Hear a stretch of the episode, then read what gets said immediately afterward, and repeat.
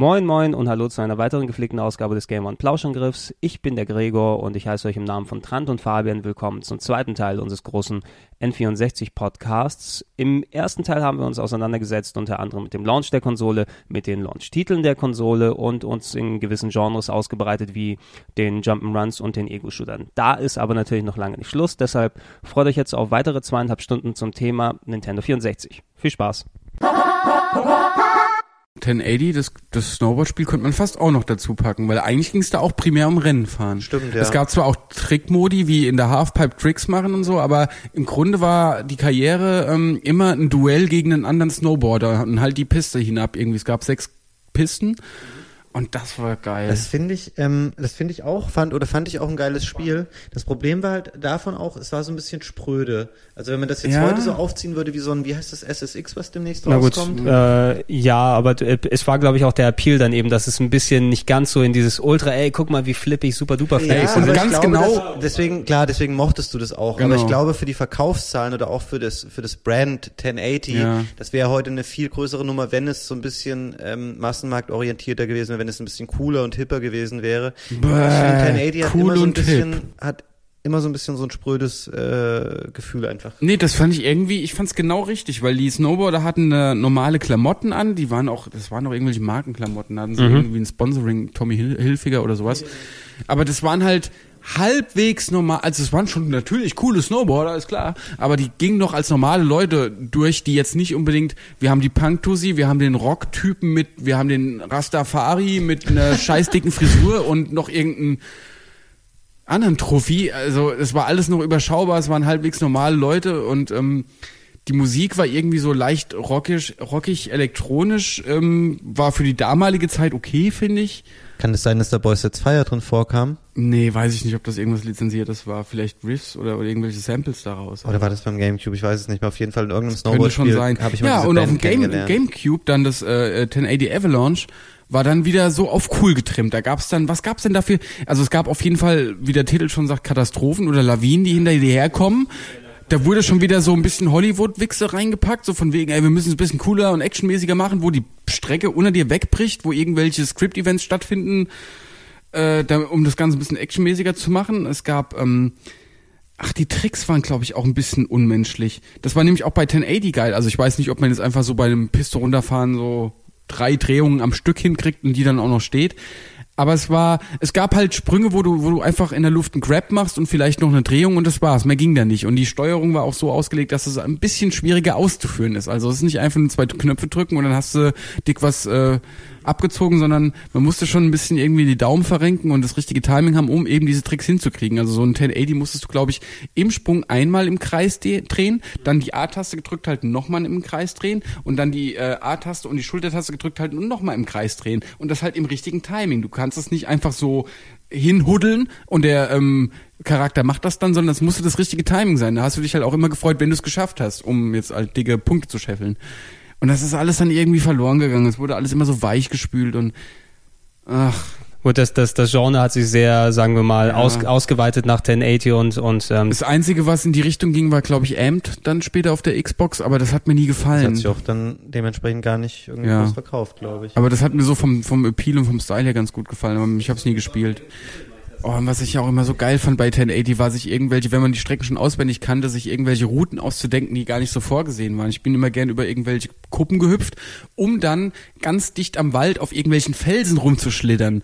Weißt du, und so habe ich dann immer meine Replays zusammengebastelt aus möglichst sku skurrilen Routen, weil Replays konnte man ja auch speichern, also war ja auch cool mit verschiedenen Kameraperspektiven, ja. Die habe ich mir dann immer gern wieder angeguckt, wo ich dann gedacht habe, oh, das bist du echt super gefahren, nicht einmal auf die Fresse gefallen, immer schnell.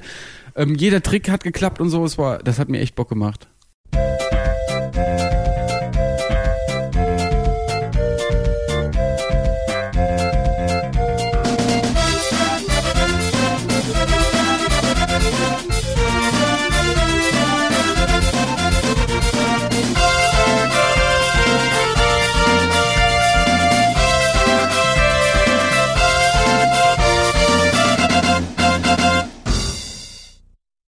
Mit dem können wir eigentlich direkt die Brücke in Richtung Sportspiele dort machen. Das, Oh ja. Das N64 äh, hat natürlich ein, ein sehr, sehr großes ähm, Umfeld an Sportspielen gehabt, sehr, sehr viele Fortsetzungen auch und so weiter dann, dann dort drauf gewesen. Mir fällt keins ein. Ey, mir fallen so viele ein. Okay, dann gehe ich mal kurz Kaffee holen.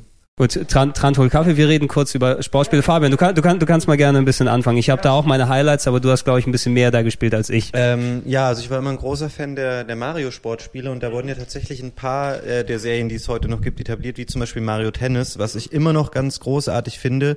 Ähm, das schaut zwar heute ein bisschen madig aus, aber es hat ähm, diesen schönen ähm, sehr puristischen Ansatz, sage ich mal. Das war noch nicht alles mit mit irgendwelchen Spezialschlägen überfrachtet, die die ganze Balance aus dem Spiel einfach komplett rausgehauen haben, sondern es war, wenn es ähm, vier Leute gespielt haben, die das wirklich konnten, auch wenn es natürlich so ein Comic-Kostüm hatte, dann war das wirklich fast ein ernsthaftes Tennisspiel mit sehr verbissenen und langen Ballwechseln, wo man die Stärken der Leute, ähm, die sie individuell hatten, sie waren entweder zum Beispiel sehr langsam, äh, aber kraftvoll oder ähm, konnten irgendwie besonders schnell laufen oder besonders gute Grundlinienspieler, ich weiß es jetzt nicht mehr genau.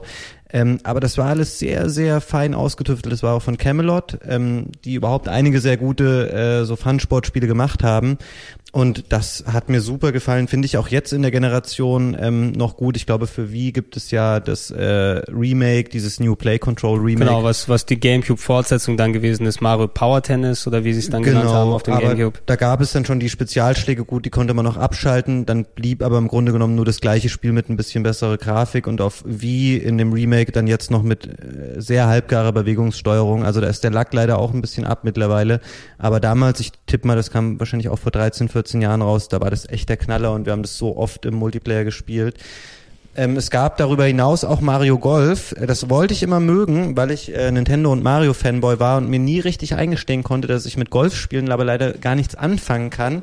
Und dann hat man so aus, aus Solidarität zu Mario ähm, dann irgendwie mal zwei, drei Löcher gespielt und dann so, ja, nee, es ist langweilig, komm, wir spielen mal Mario Kart oder Mario Tennis oder Mario 64. Ähm, sicherlich auch ein gutes Spiel gewesen, aber eben äh, nicht so meins. Also Mario Golf natürlich auch von, von Camelot entwickelt. Das sind eben die äh, einerseits Sportspielexperten und die Rollenspielexperten, die bei Nintendo unter Vertrag gewesen sind. Die haben auch Golden Sun dann auf dem, auf dem ähm, Game Boy gemacht und früher die Shining Force Spiele für Sega äh, entwickelt. Die machen zum Beispiel äh, Mario Golf, das was man dort gesehen hat, das ist quasi die Nintendo Lizenzvariante von Everybody's Golf. Genau. Was, ein paar alte Salzstangen. oh, danke sehr. ich mag Alt die, und wenn die alt salzig. sind. Ja. So wie Weil ich es die mag. nicht mehr so knackig sind. Ähm, Mario Golf war quasi das, das lizenzierte Äquivalent zu Everybody's Golf, was es auf der Playstation dort auch gab. Und Wobei ähm, das ich, aber, Entschuldigung, also das kannst du ja rausschneiden, aber das ist nicht von, von ist, Camelot. ist es nicht? Das An ist welches denke ich? Das ist von Clap Hands. An welches denke ich denn dann Ich gerade? muss auch dran denken, dass Camelot auch ein anderes Fun-Sportspiel für Sony gemacht hat, aber es war nicht Golf, weil das ist von, die von Clap Hands eben. Okay, dann, dann werde das ich da. damals auf dem N64 auch schon mit so Rollenspielelementen? Nein. Nee, das, das war dann Mario, Mario Golf, Mario, genau, Advance, auf dem Game Boy Advance gab es ja dieses. Mario Golf. Ja, und Tennis hat das auch gemacht auf dem Gameboy. Aber guck mal, Camelot, was die, was die noch für Spiele gemacht haben gerade. Ich guck mal gerade nach. Die, das letzte war ja dann ähm, Dings da auf dem DS, Golden Sun 3. Doch, Everybody's Golf, 1998 für die PlayStation 1. Aber die späteren nicht mehr. Die späteren glaube ich nicht mehr, aber das erste Everybody's Golf haben die gemacht. Dann kam direkt nämlich, also Everybody's Golf war 1998, Mario Golf war 99 für, für Nintendo 64. Und ähm, danach haben die aber ähm, auch wieder Golfspiele gemacht. Ähm, also das klar Mario Golf, Mario Golf Toadstool Tour von den GameCube, Mario Golf Advance Tour für den Game, äh, Game Boy Advance. Ähm, aber danach äh, We Love Golf für die Wii 2007. Anscheinend hatten die die Everybody's Golf Lizenz nicht mehr später gehabt. Das erste PlayStation-Spiel war aber noch von denen, das weiß ich noch. Okay, dann nehme ich es zurück. Ey, da Ich hätte können wir noch- jetzt weitergehen zu Ich hätte, den noch, nächsten ich Spielen. hätte noch zwei, drei andere Spiele, wenn Ja. ich darf. Ja, bitte, bitte, bitte, bitte. Sportspielbereich. Weil für- Da kann ich mich wahrscheinlich gleich dann dazuhängen, wenn du dann Okay. daran zu sprechen kommst. Sag mein Lieblingsspiel, auf der, mein Lieblingssportspiel auf dem N64. Echt? Ach so, ja, okay, da, ich, ich würde sagen, ich mache jetzt noch ein paar andere Disziplinen durch und dann gehe ich mit Wrestling, da kannst du Nein, mich ja nein, wieder nein, Wrestling, dann. Wrestling klar, aber ich habe ich hab ein anderes Lieblingssportspiel auf dem N64. NBA, Kobe Bryant? Nein, nein, es hat mit Fu Fußball hat's zu tun. Ja, aber nicht International Superstars. Doch, International Superstar Soccer 64. Die populärsten Sportarten jetzt auf Nintendo 64. Vielfältig und realistisch wie nie zuvor. International Superstar Soccer. Mach dein Zimmer zum Fußballstadion mit International Superstar Soccer 64. Präzise Flankenbälle, schnelle Doppelpässe, gekonnte Dribblings und packende Torraumszenen. Und du bist mittendrin.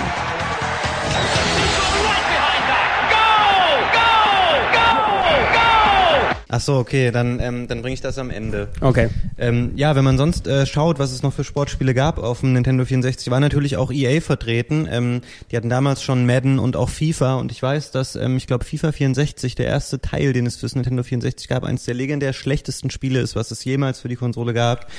ähm, ich habe das auch mal gesehen und das war wirklich unfassbar schlecht. Es sah auf Bildern noch okay aus, zwar natürlich auch 3D, was einen im ersten Moment äh, dann schon recht beeindruckt hat, aber da, da hat einfach gar nichts funktioniert an dem Spiel. Das war von vorne bis hinten kaputt. Aber die Wertung war noch einigermaßen verhalten, ne? Ähm, ja, weil ich glaube, damals war auch, also das ähm, ist jetzt wieder eine andere Thematik, diese Wertungsgeschichte in Printmagazinen damals, aber dieses Verreißen, ähm, ich weiß nicht, da hat man sich damals, glaube ich, eher noch ein bisschen zurückgehalten, gerade bei solchen großen Namen, wo auch vorher so ein Hype Ja. geschürt worden ist, weil ich mir sicher bin, dass es da auch vorher Bilder zu sehen gab in Previews, wo dann stand, wow, guckt euch das mal an, das Stadion in 3D, dreht ihr durch.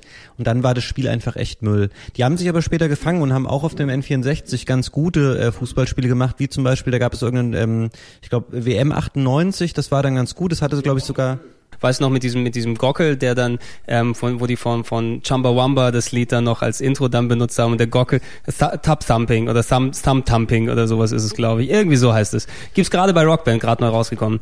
Ähm, ja, der, der Rest, ähm, muss ich sagen, was EA so hatte an Sportspielen wie Madden und so, hat mich nie äh, interessiert, wie auch heute ähm, nicht. Aber es gab ähm, noch von Konami, die ich vorhin schon mal kritisiert habe, dafür, dass sie wenig gute N64-Spiele gemacht haben, gab es noch eine Serie, die mit drei Teilen wirklich einen super Eindruck hinterlassen hat, gerade auch mit dem ersten Spiel. Und zwar war das, Entschuldigung, und zwar war das International Superstar Soccer.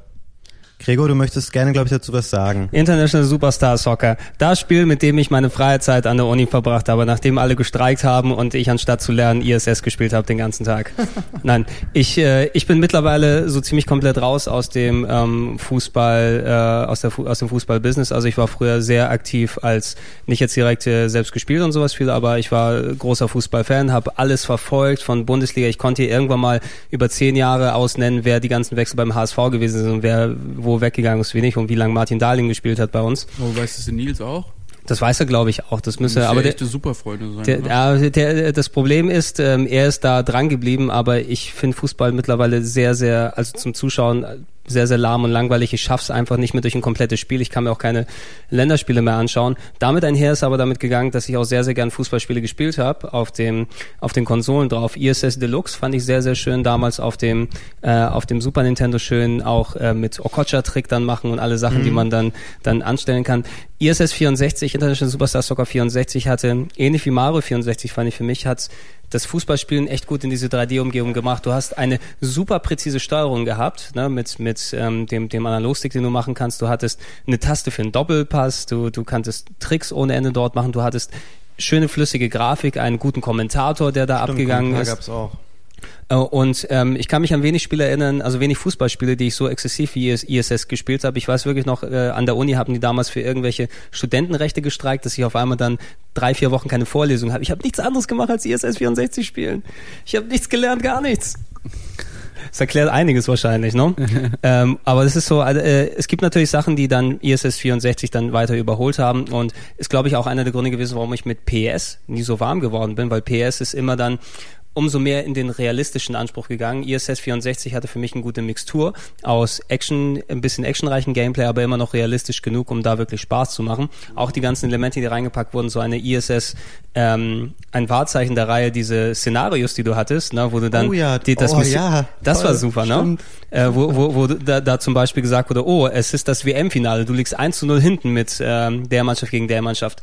Kannst du es noch herumbiegen? Und dann wirst du reingeworfen und hast fünf Minuten, um zwei Tore zu erzielen. Oh, super spannend. So, so viele geile kleine Sachen hat es dort gegeben, dass ich mich richtig dem da ergeben konnte. Und leider ist die Serie, auch wenn sie, sie also eigentlich ist es ja nicht die, die dann zu ähm, ähm, Pro Evolution Soccer geworden ist, weil das war ja Winning Eleven, aus dem sich dann Pro Evolution Soccer entwickelt hat. Das habe ich auf der PlayStation 1 noch gespielt, in, auf Japanisch Winning Eleven 3.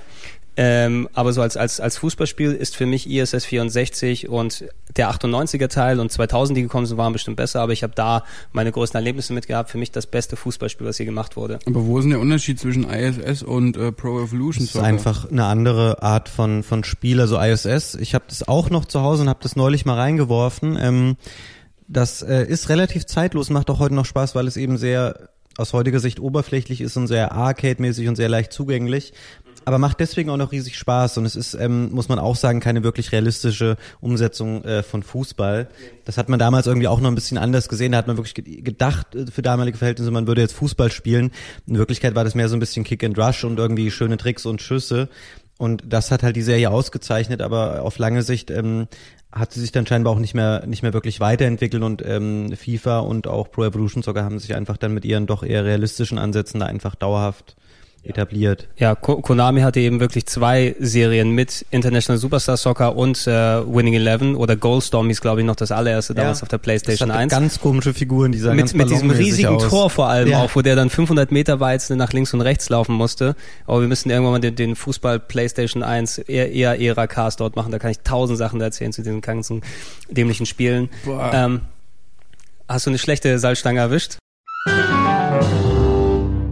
Konami hatte eben diese zwei Serien, wo dann die, die actionreichere die äh, International Superstar Soccer gewesen ist. Und ich hätte FIFA früher eher in Richtung International Superstar Soccer gesehen als Winning Eleven, aber als dann sich Winning Eleven oder Pro Evolution Soccer als die ähm, richtige Linie erwiesen hat, wo da der Erfolg eben hingegangen ist, mehr Realismus, mehr zu Hardcore-Fußballfans dorthin, hat sich FIFA auch an den Anspruch mehr dorthin gelegt. FIFA kannst du ja heute, also heutzutage, wenn ich einen Fan von Fußballspielen frage, hängt es immer davon gerade ab, wie gerade die Jahreszeit ist, ob ihm FIFA oder äh, äh, Pro Evolution Soccer besser gefällt.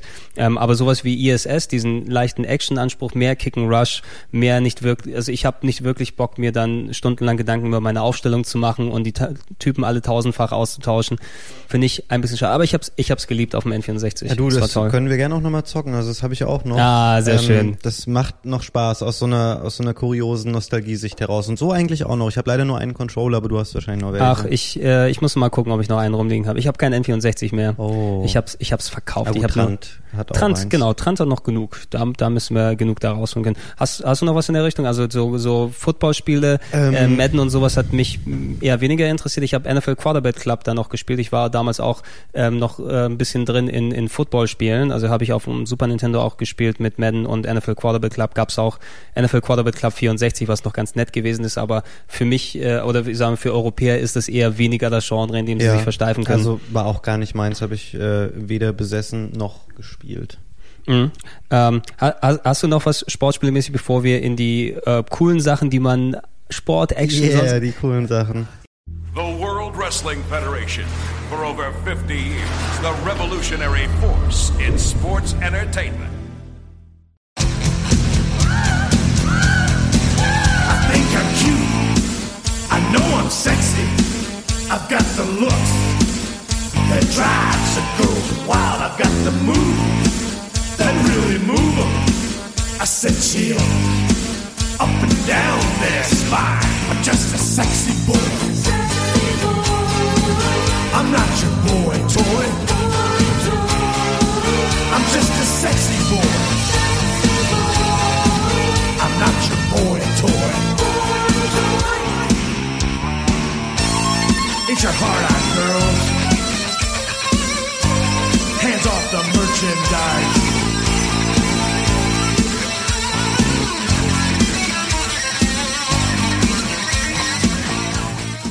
N64 ist die Konsole mit den besten Wrestling-Spielen. Das stimmt, da hat der Gregor recht. Es ist mittlerweile 13, 14 Jahre, fucking 13, 14 Jahre her und es ist noch kein Wrestling-Spiel gekommen, was an die, an die N64 Wrestling-Spiele entwickelt von Aki, japanischer Entwickler, ähm, der später Def Jam gemacht hat, an die herankommen kann. Die haben mhm. ähm, damals, äh, natürlich N64 gab es, weil es wirklich in der, in der Wrestling-Blütezeit dort auch gewesen ist mit der Attitude-Ära der WWF und der WCW, wo gerade Stone Cold Steve Austin und The Rock und, und Triple H und alle dann wirklich sehr, sehr aktiv waren. Ähm, hat sich gab es eine Flut an Wrestling-Spielen. Es gab von Acclaim das WWF Warzone, was ich dann auch noch auf der auf der PlayStation 1 mitgespielt habe und und diverses anderes Zeug. Ähm, damals eben die, die WCW-Liga noch aktiv gewesen. Da gab es das erste Spiel, das hieß WCW ähm, versus the World, glaube ich, war das allererste Spiel, Genau. was von, von Aki gekommen ist. Das ähm, war damals noch nicht ganz so gut wie die späteren Spiele, die dann gekommen sind. Aber ähm, du hattest es erstmals, dass du die WCW-Liga eben anstatt der WWF-Liga dort gehabt Ja. hast. Du hattest also die ganzen Leute, die früher da gewesen sind, bei der WWF, Hulk Hogan, ähm, Ric Flair, Randy Savage und, und ähm, auch neuere Leute wie The Giant und, und wer alles dabei gewesen ist, in einem N64-Spiel.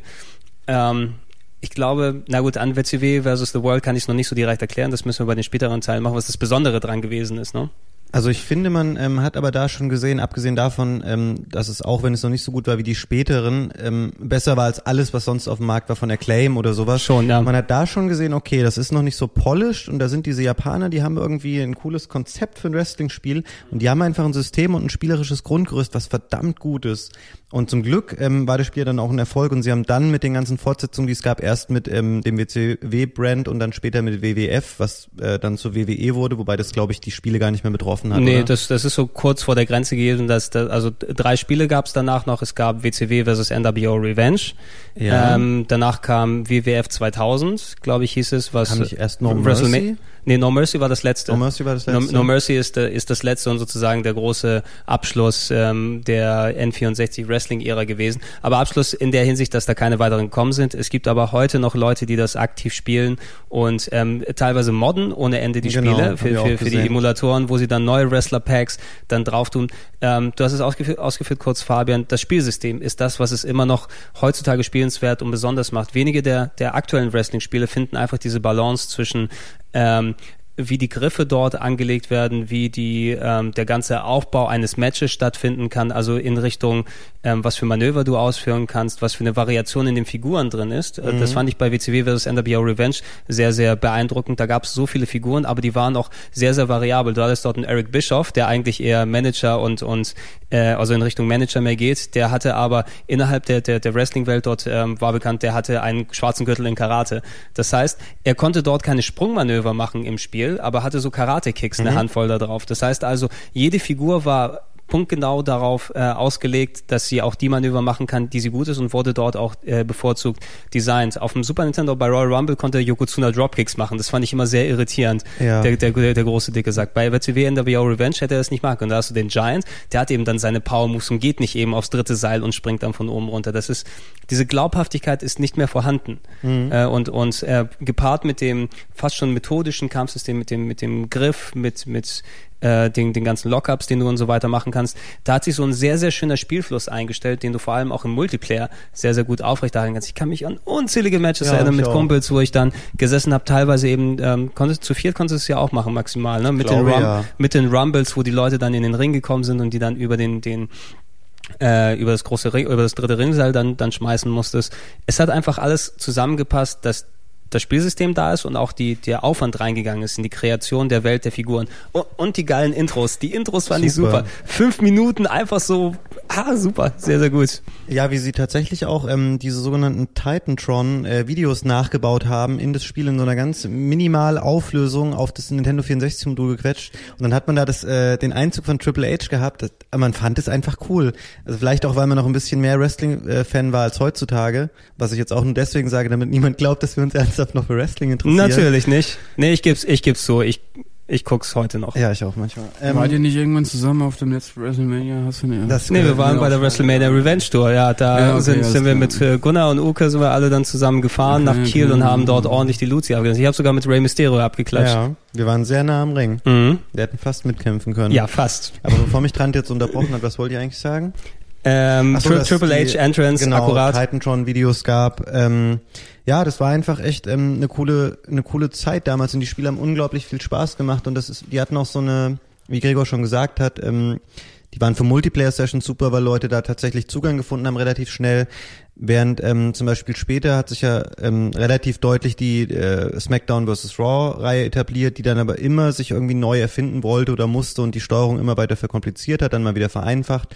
Aber es war nie wieder dieser, dieser sehr organische Kampfaufbau da und dass es einfach so viel Spaß gemacht hat. Ich finde, dass der richtige Schritt in, äh, oder der erste Schritt in die richtige Richtung war jetzt dieses Jahr WWE All-Stars. Ich finde, das hat so ein bisschen was von dem Spielspaß zurückgebracht, den man damals hatte mit diesen coolen N64 Wrestling-Spielen, ähm, die ich leider heute nicht mehr habe. Das ärgert mich ein bisschen. Ich habe relativ viele Spiele, aber die leider nicht mehr.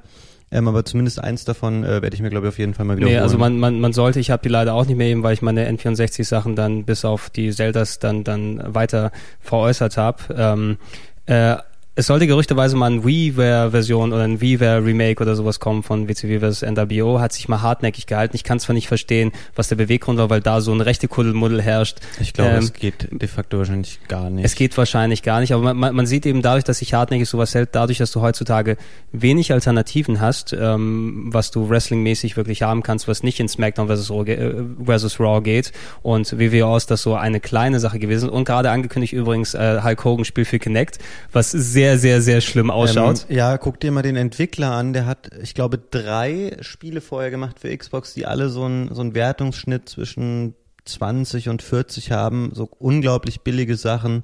Also ich glaube, das wird so eine der Trash-Perlen des späteren Jahres Ich bin, ich bin sehr gespannt drauf. Einfach das, das Gag-Fasus. Ja, die, die N64 sagen, Sachen, wenn ihr noch da dran kommen könnt, die sind welche, die ein bisschen mehr jetzt, glaube ich, noch kosten, weil es wirklich die ähm, eher beliebteren Sachen auf dem N64 sind. Bei No Mercy, WWF No Mercy, solltet ihr aufpassen. Ich hatte damals auch das Pech gehabt, eine erste Auflage zu erwischen, ähm, die ähm, deinen Spielstand unbrauchbar gemacht hat nach einiger Zeit. Wenn du dort äh, die Kampagne gekämpft hast und das Spiel ist eins der, hat eine der schwersten Kampagnen überhaupt gehabt, versucht dort mal gegen den Undertaker auf dem höchsten Schwierigkeitsgrad zu kämpfen, der bringt dich gnadenlos um.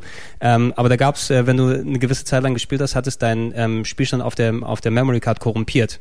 Ähm, eine alte Version von dem Teil. Deshalb sollte man vielleicht achten und gucken, sich ein bisschen schlau machen, welche Version man davon holt oder nicht. Wenn man auf sowas auf ist mit äh, WWF No Mercy und ähm, WCW NWO Revenge, wenn man Fan von der anderen Liga dort gewesen ist, man kann da echt nicht fal nichts falsch machen. Hier ist auch nochmal das Intro verlinkt äh, von beiden Spielen. Also die, die finde ich, kann ich mir heute noch angucken. Fünf Minuten einfach, das ist so Fan, Fanboy-Intro, wo einfach Gesten und Szenen akkurat nachgebaut wurden. Da steht Sting vorm Truck und dann explodiert äh, die, die, der Himmel und dann kommt das Logo und da ist alles super. Alles toll. Finde ich gut.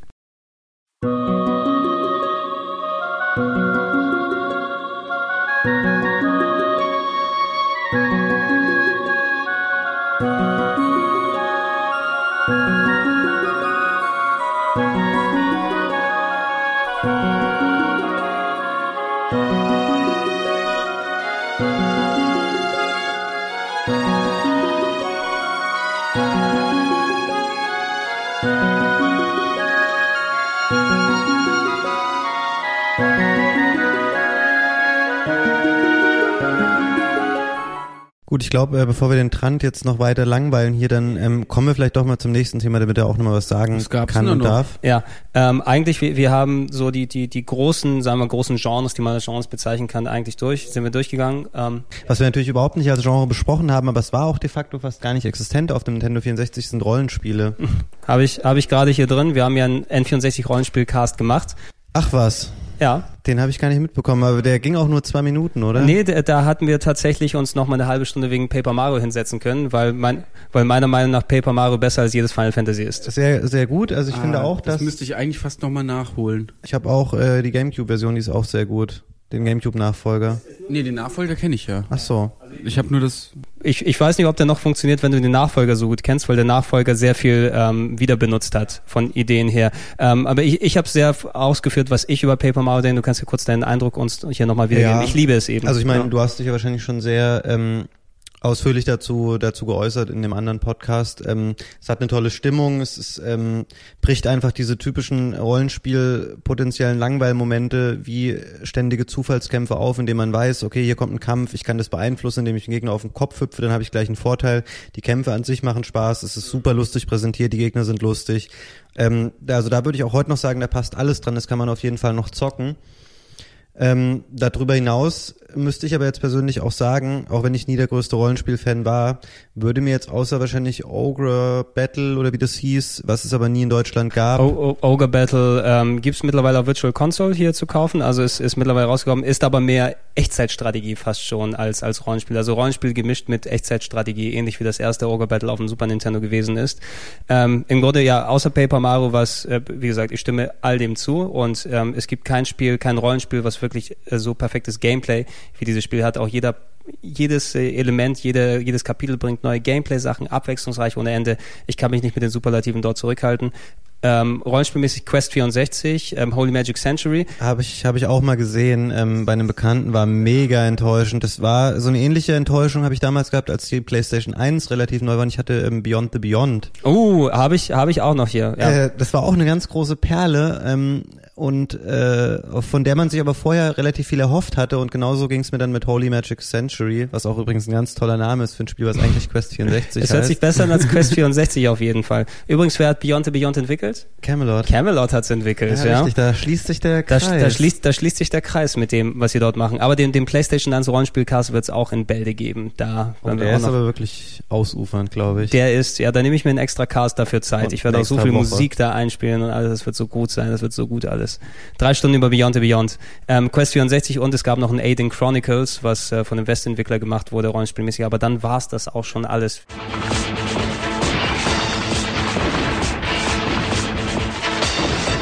Die Situation? Transporter außer Kontrolle. Deine Aufgabe? Weg freilegen. Der rote Nukleartransporter ist leckgeschlagen. Er befindet sich auf direktem Weg zum gesicherten Sprenggebiet. Zusammen mit dem Blast Core Team musst du den Weg freiräumen und alle Bewohner evakuieren. Eine echte Herausforderung für die Besten. Ey, guck mal, das geht ja richtig ab. Ich meine, das ist eine wirklich schwierige Aufgabe, Sir. Sie haben recht. Das ist nichts für schwache Nerven. Wir haben im Rare-Podcast drüber geredet, Trans, aber wir können es hier gerne nochmal reinbringen. Blastcore. Oh ja. oh ja. Auch eins der drei Spiele, für die ich eben 200 Mark gelatzt habe.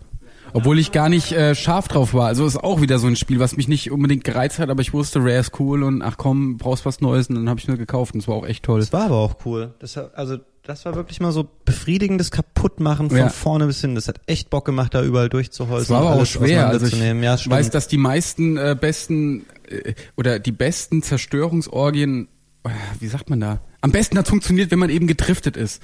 Also es gab ein paar Fahrzeuge, wo man driften konnte, sei es jetzt normale PKWs oder eben der Kipplaster hinten oder auch irgend, ich weiß nicht, da musste man eben driften. Man musste Anlauf nehmen, im richtigen Winkel dann den Drift einleiten und dann ist das Auto wie ein heißes Messer durch die Butter, durch die Gebäude Ja, gegangen. stimmt.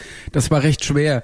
Ähm, aber gerade das, wenn man das perfektion- perfektioniert hat, war das eben auch äh, besonders befriedigend. Und dann gab es noch die Roboter, ne, drei verschiedene, oder? Es gab den Schweberoboter, der von aus der Luft runterstampft. Der war natürlich am angenehmsten. Ja, das fand ich immer so super, dass der dann hochfliegt und dann Und dann gab's noch den Uppercut-Roboter, der auch voll dumm aussah, weil er ja nur einen großen Arm hatte, nämlich den Uppercut-Arm.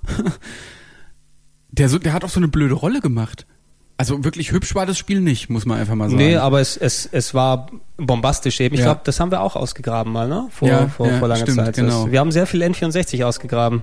Fällt, fällt mir da ein. Ja, aber es ist auch eine der Sachen, die, ähm, wo, wo, äh, da haben wir im Rare-Podcast drüber geredet. Ja. Rare hatte eine Phase, wo sie eigentlich nicht wirklich viel falsch machen konnten. Und da haben sie auch mal Spiele, die ein komplett eigenes Konzept gaben, wie Blastcore, was eigentlich total simpel und vielleicht sogar doof sein könnte, so umgesetzt, dass es echt Fun machen kann. Und teilweise auch eben, ich glaube, wenn du dann die guten Zeiten sogar erreichen wolltest, war es bockschwer ohne Ende. Rare-typisch. Ja, dass, dass, dass du dich da auch sehr dann drin vertiefen kannst.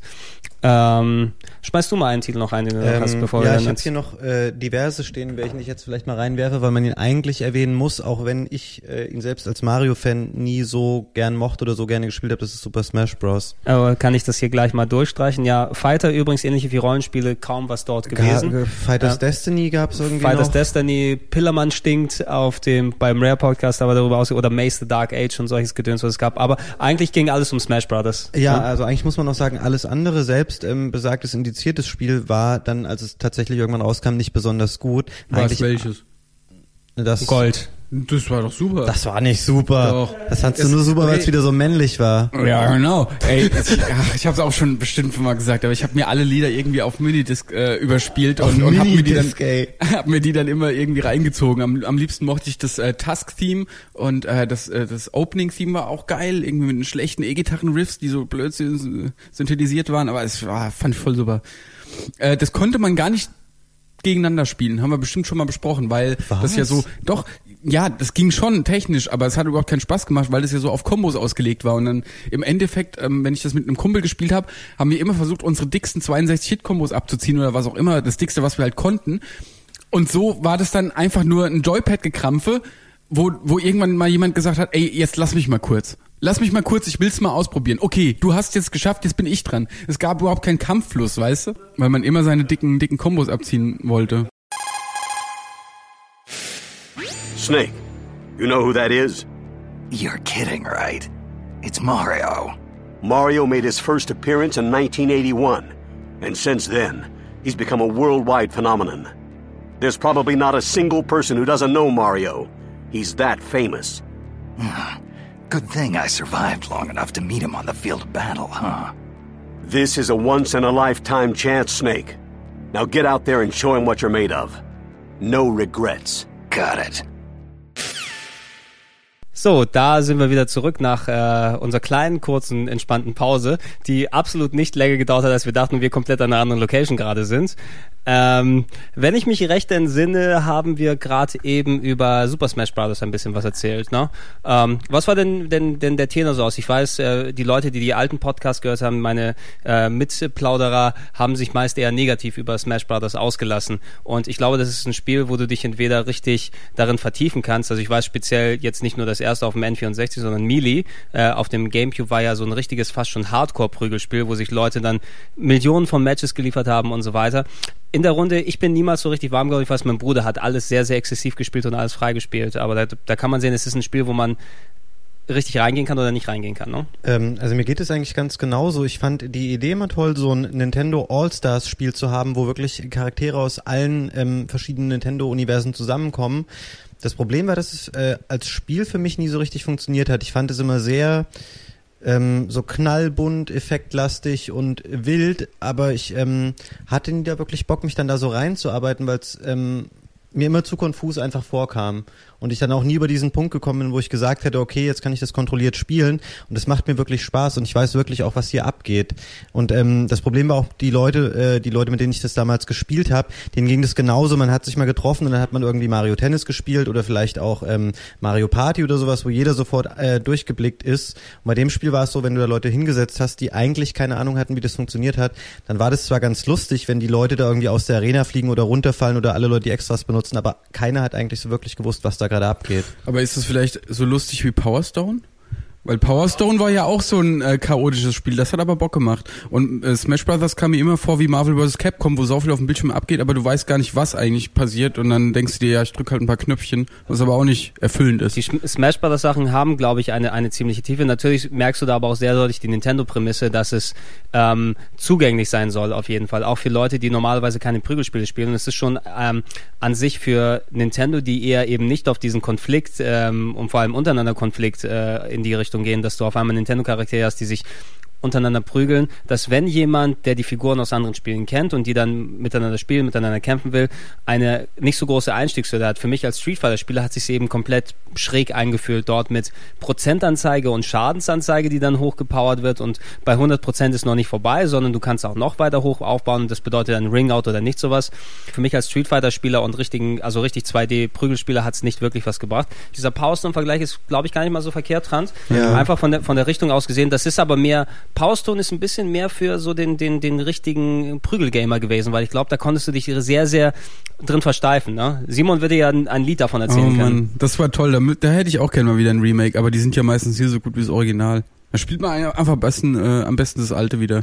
Aber man kann es jetzt auch nur eingeschränkt vergleichen, weil Power Stone war ja komplett in der 3D-Umgebung. Ja. während, ähm, Ich dachte halt jetzt so von, von 2D blieb. Zugänglichkeit und, und Fun-Faktor so. Habe ich gedacht, sind die vergleichbar. Multiplayer, Pick-up and Play, so wie man so schon sagt, hatte Power Stone eben ähm, was, wo ich mich eher dran greifen könnte als als klassischen Prügelspieler. Äh, aber Smash Brothers war eben ein komplett anderer Schnack gewesen. Wenn du nicht drauf abgefahren bist, konntest du zwar noch ein paar Casual Matches haben und mit anderen Casual Leuten viel Spaß haben. Ähm, wenn jemand sich richtig drin vertieft hat und wie gesagt bei Melee auf dem GameCube war es noch ein bisschen extremer als auch beim N64-Part, obwohl es da schon auch gut ausgeprägt war, der wird einen natürlich komplett zerlegen. Ne, da ist äh, so viel Spieltiefe drin, aber auf die andere Art als Street Fighter, dass sich die Leute echt da aus, ähm, austoben können. Es gab ja auch einen, einen richtigen Backlash gegenüber Smash Bros. Brawl auf der, äh, auf der Wii, weil dort der, ähm, der Schwierigkeitsgrad, also quasi das, das, der, der Anspruch, der dem Profis in das Spiel reingetan haben, der wurde reduziert. Da wurden einige Techniken wie, ach, ich weiß nicht, wie das alles heißt, Snaking oder nee, Snaking war Mario Kart und, und ähm, äh, F-Zero, glaube ich, ne? Weiß ich dass, nicht. dass, dass du das mal, aber es, es gab ganz spezielle Techniken mit dem Blocken, mit das und das und Ja. das machen, die beim, bei Brawl nicht mehr vorhanden waren auf der Wii und schon haben sich die Hardcore-Leute beschwert. Also es ist so ein sehr, sehr zweischneidiges Schwert. Es funktioniert aber auf jeden Fall. Die Verkaufszahlen sind ja wie blöde für Smash Brothers. Das stimmt, ja. Habe ich auch nie äh, ganz verstanden, warum sich das so gut verkauft hat, weil wie du das gerade schon sagst, theoretisch ist die Einstiegshürde nicht hoch, aber mich persönlich hat es einfach gestört, ähm, dass es dann schwierig war, das Spiel wirklich so in seiner Gänze ähm, beherrschen zu können. Und einfach dieser, dieser Konflikt dazwischen. Also mir liegt es nicht, da einfach das anzuschmeißen und dann ähm, da blind auf den Tasten rumzuhauen und die Leute mit irgendwelchen Special Effects wegzuhauen. Ähm, ja, und gleichzeitig hatte ich aber auch nie wirklich das Bedürfnis, mich da irgendwie Tage oder Wochen lang drin, drin zu vertiefen und einfach alles zu lernen. Ja, äh, der Appeal, glaube ich, der Figuren, dass die endlich mal wirklich gegeneinander antreten können, ist anscheinend so groß gewesen. Der hat ja auch nicht nur in dem Genre, im Prügelgenre funktioniert. Auf dem N64 gab es ja jetzt kein Äquivalent, aber die Mario vs. Sonic Olympic Game Spiele, von denen es ja bis jetzt äh, dato zwei gegeben hat und äh, Mario vs. Sonic at London Olympics kommt ja auch noch dann Mitte 2012. Ähm, das sind neben Smash Brothers, glaube ich, auch die meistverkauften Spiele dann dort gewesen. Da haben sich äh, vom allerersten Olympic Games dann, glaube ich, weit über 10 Millionen Exemplare äh, abgesetzt. Also mehr Echt Leute 10 haben, Millionen? ja, ja, also mehr Leute haben Mario vs. Sonic at the Olympic Games gekauft als Halo. Das ist schon geil. Man hat das nicht so im Blick, dass da eine komplett andere Klientel angesprochen wird. Und auch Leute, wenn wir als, als Einzelpersonen mit Smash Bros. Nicht, a- nichts anfangen können und sagen können, wir finden es scheiße, heißt es natürlich nicht, wenn ihr es gut findet, dass wir euch scheiße finden. Das Mhm. wird ja oft dann gerne mal missverstanden. Aber die Olympic Games sind ja auch ein, sind ja auch ein nettes Konzept. Ich meine, wie gern habe ich damals mit meinem Kumpel irgendwie Summer Games gespielt oder Winter Games und so. Also, ey, wenn ich Buddies hätte, die das gern zocken, würde ich das auch hin und wieder mal Ich habe das einschmeißen. sehr, sehr gerne gemacht. Aus solche, ähm, ich glaube, das, das, das rührt von mir noch ein bisschen her aus diese, dieser kleine Competition-Gedanke von wegen Rennspieler auf Zeit dann immer spielen, Mhm. ne, dass du immer die Rundenzeit machst. Da habe ich auch gerne eben so Olympic Games Sachen auf Rekorde dann gemacht. Mhm. Am C64, auf dem N64 gab es auch eine Handvoll wirklich die, wenn wir schon mal dann die, die, die kurz reinschmeißen können, die aber wirklich nicht so vorstellen. Nagano Winter Olympics zum Beispiel von, von, von 98, von Konami, glaube ich, sogar noch gewesen.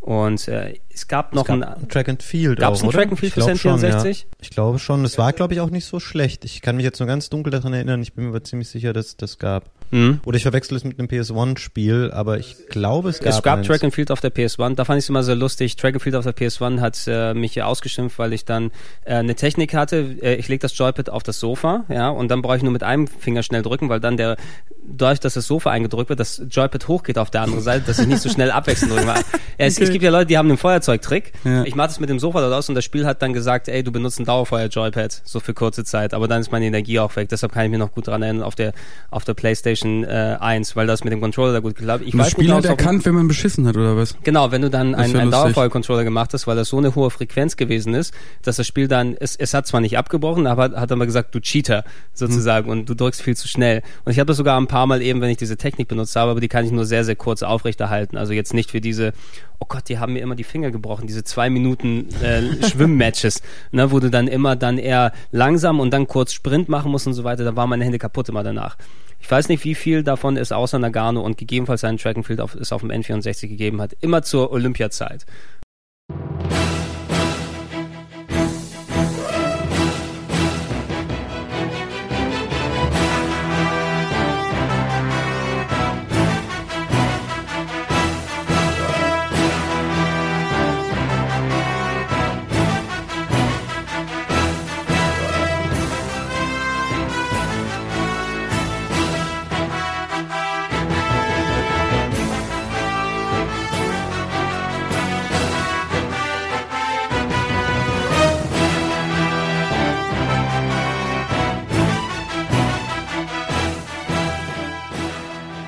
Prügelspiele Trans, ähm, natürlich Smash Bros. kann man im größten Sinne als Prügelspiel bezeichnen.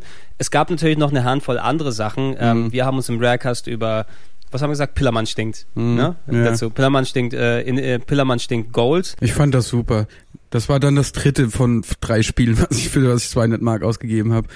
Äh, Es war auch ein schwarzes Modul, ne? Oder nicht? Nee, nee, also schwarz war es auf dem Super Nintendo. Ich fand's halt geil, dass sie sich da so auf diese Kombos versteift haben, wo man halt so fingerakrobatisch mit dem Steuerkreuz umgehen musste und Knöpfchen drücken und da musstest du Sachen miteinander verknüpfen. Also wenn man, ich weiß noch, wie ich bei Super Nintendo auf dem, äh, bei Street Fighter habe ich damals äh, diesen Aufwärtshaken nicht hinbekommen. Weißt du, was ja vorne unten schräg unten ist.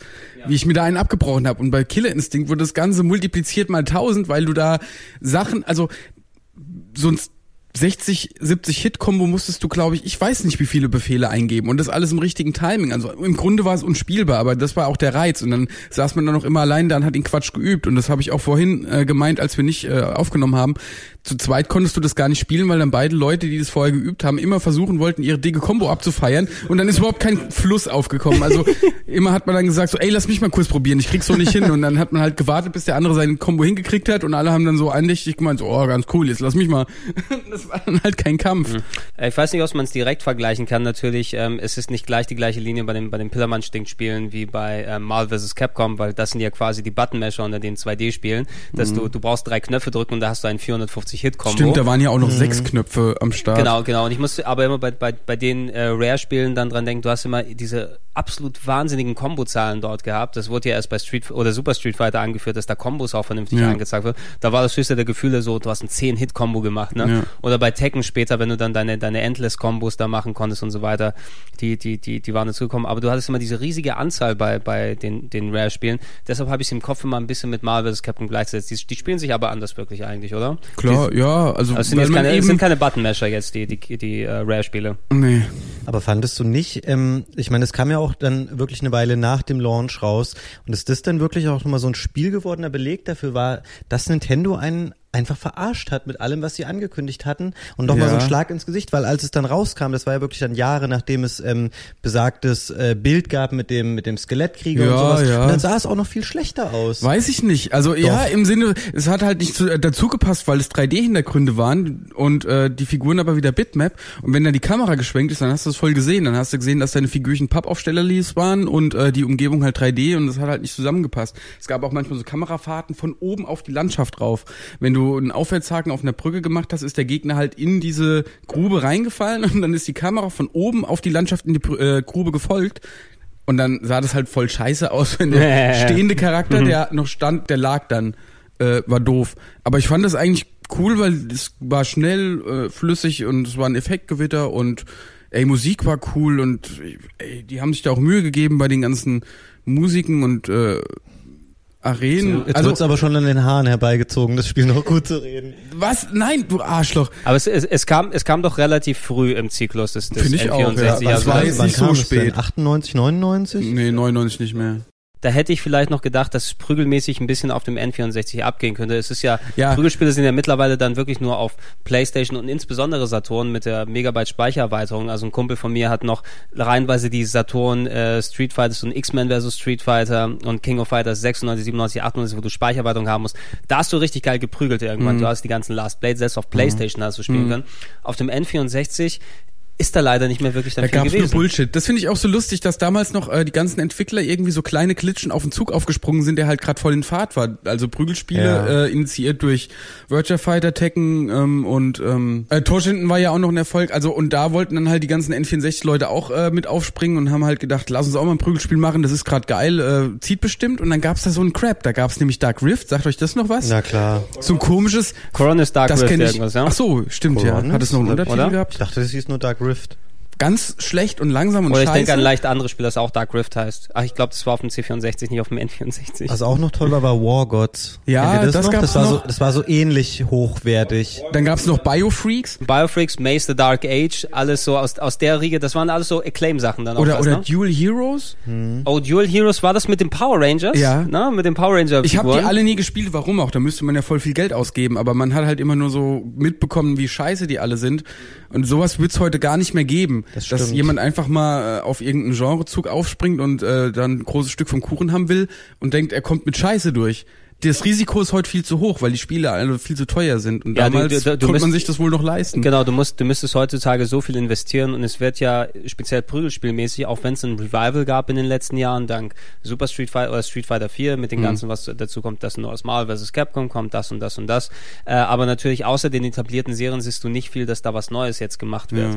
So wie diese, diese Flut, die du gehabt hast, du hast auf dem N64 die, das Mittelmaß dort gehabt, du hast auf dem auf der Playstation, ich muss immer dran denken, ich habe die im Kaufhaus, glaube ich, nebeneinander gesehen, so ähm, Mace the Dark Age gab es da Mhm. einerseits und auf der anderen war das Star Wars Prügelspiel, The Masters of Terras Terras Ke- Kesi. Kesi. Ja, toller Name auch, ja. Der schlimmste Name aller Zeiten. The Masters of Terras Kesi. Nein, einfach so ähm, äh, einfach mal gemacht und geschaut, aus wirklich was funktionieren kann. N64 hatte da sehr viel Mittelmaß bis schlechte Sachen, vielleicht auch auch ähm, dann konträr gegen das N64-Image ein bisschen zur Brutalität hingegangen. Ich glaube fast schon, wenn ich das vom, vom eigenen Eindruck und von den ganzen Wertungen zu sehen, dass das fast schon beste klassische Prügelspiel müsste Fighters Destiny gewesen sein. Weiß ich nicht. War das nicht, wo man sich einen basteln konnte? War das auch, wo diese Kuh drin vorkam? Oder Nee, das weiß ich nicht. Da gab es nämlich noch ein anderes Spiel, das hieß Gasp, G-A-S-P. Ich glaube, Fighters Destiny Und die war das Spiel verwechsel ich immer. Aber es ist ja auch nicht wichtig. Aber es war auch kein herausragendes Spiel, also so viel weiß ich, glaube ich, bis heute noch. Gasp Fighters Next Stream. Deadly Arts hieß es in den USA. Von, äh, oh, von Konami. Ne? Aus einer der Reihe der vielen ähm, probierten, also Sachen, wo die, wo Prügelspiele. Mir fällt noch gerade ein Rakugaki, glaube ich, gab es noch eins. Das hieß so, das war mit. Das sagt mir auch nichts. Ähm, müsst ihr mal googeln anschauen, das ist äh, mit so ähm, Rakuga ähm, Kids. Rakuga oder was Rakuga Kids? Das war doch so ein Lizenzscheiß. ja, aber es war so kindermäßig gemalt. Ja, mit so gemalten Wachsmalkreide, ein bisschen Look, aber dafür so, so ein Comic-Stil, so ein ganz, ganz Und komisch. dann kann man da ja noch ähm, Grabbelkisten gesehen. Clayfighters nennen. Das war Oh eigentlich ja, ganz Clay hübsch. Fighters 63 Das ein Drittel. lustig. 33 ein Drittel oder 63? 63, glaub ich. 63 ein Drittel. Frei Ja. nach äh, die nackte Kanone. Aber ne? ich glaube, das war auch ganz großer Murks. Ich glaube, Ja, da war nur so. der erste Teil irgendwie auf Super Nintendo gut und danach wurde die Serie völliger Murks. Da gab es einen zweiten Teil noch und dann kam der dritte halt auf N64 und danach war die Serie aber auch tot. Ja, prügelmäßig ist eben letzten Endes alles überstrahlt worden durch, ähm, durch äh, wie heißt es nochmal, Super Smash Brothers. Und, Und die äh, WWE und WWF-Spiele. Äh, Entschuldigung, WCW und WWF. Genau, ich, ich würde die für mich persönlich eben mehr nicht zu den Fightern, sondern eben zu Sportspielen zählen. Stimmt, Aber das ja. heißt eben davon, wie du es wie du's wirklich definierst. Ja, wir hatten mal, ich weiß nicht, nee, das haben wir hier nicht im, im, im Podcast mal gemacht, aber ähm, die Diskussion habe ich mal geführt in Richtung Wrestling-Spiele. Wenn du Wrestling-Spiele so aufziehen würdest als Spiel, wie Wrestling in wirklich ist, na, das würde dann natürlich nicht viel Spielspaß ergeben. Dann müsstest du nämlich so tun, okay, wie kann ich meinen Gegner am besten auffangen und wie kann ich so tun, dass mir das Bein wehtut und so weiter. So realistisches Profi-Wrestling kannst du nicht sehen, sondern es behandelt es wie einen reellen Sport und dadurch wird eben ein recht einzigartige Spielart daraus. Ne? Dann hast du eben wirklich eine, eine Sportart, die über hunderte von Moves und, und hunderte von, von Kampfausgängen dann dort ähm, gut, Prügelspiele, wir haben eigentlich, wenn ich auf meinen schlauen Zettel gucke, wir haben an so Genres, wie man sie definieren kann, das meiste durch. Wir, jeder von uns hat natürlich noch ein paar Titel aufgeschrieben, die man nicht wirklich in ein Genre mit reintun könnte. Ich glaube, ein ganz, ganz großes, äh, interessantes hast du gerade, Fabian, auf der Zunge. Ja, also ich Ja. würde schon gerne noch äh, Mario Party 1 bis 3 Muss man zur Runde eigentlich, beitragen, weil das einfach damals verdammt gute Partyspiele waren. Ey, wir haben doch nur einmal in der Runde, was haben wir denn da immer gespielt? Ähm, also ich weiß, dass wir früher immer, das war aber schon zu Gamecube-Zeiten, das war 4, 5 und dann irgendwann, ich glaube mit Teil 6 auf dem Gamecube wurde dann dieses Mikro eingeführt und ab da wurde es dann alles so ein bisschen, nee. Und man muss auch sagen, es hat sich dann immer mehr ähm, alles wiederholt und es gab wenig, wenig coole Neuerungen. Ich habe sogar das Gefühl gehabt, dass die Spiele teilweise schlechter wurden, weil man länger warten musste und auf dem Ja. N64 war das grafisch fast schon auf dem gleichen Niveau und es war halt noch neu und sie hatten witzige Minispiele und ähm, es hat sich halt auch für so eine Multiplayer-Konsole einfach super angeboten und man konnte echt viel, viel Spaß mit haben. Es, es war einer der, der Schritte, wo es aber dann richtig angefangen hat mit Golf, mit Tennis, mit Partygames und so weiter. Ist es dann eben richtig abgegangen. Mario Party hat sich, wo ich vorher nicht gedacht hätte, dass so ein Monopoly-Brettspiel-Zeug mit Minigames, dass es wirklich gut funktionieren kann, dass sich auch Leute vor dem Fernseher und der Konsole zusammenrotten, anst- anstatt sich ein, ein Spielbrett dahin zu packen und dahin zu setzen. Es hat erstaunlich gut funktioniert, auch wenn dir, ich glaube, das erste Mario Kart speziell den Daumen und sehr, sehr viele Controller getötet hat mit den Spielen, die man rundherum immer so das reiben wollte ich musste. eh noch Oh, sagen, ja. haben wir gar nicht gesagt. Ist, das, ist bei euch auch der Analogstick so schnell verreckt?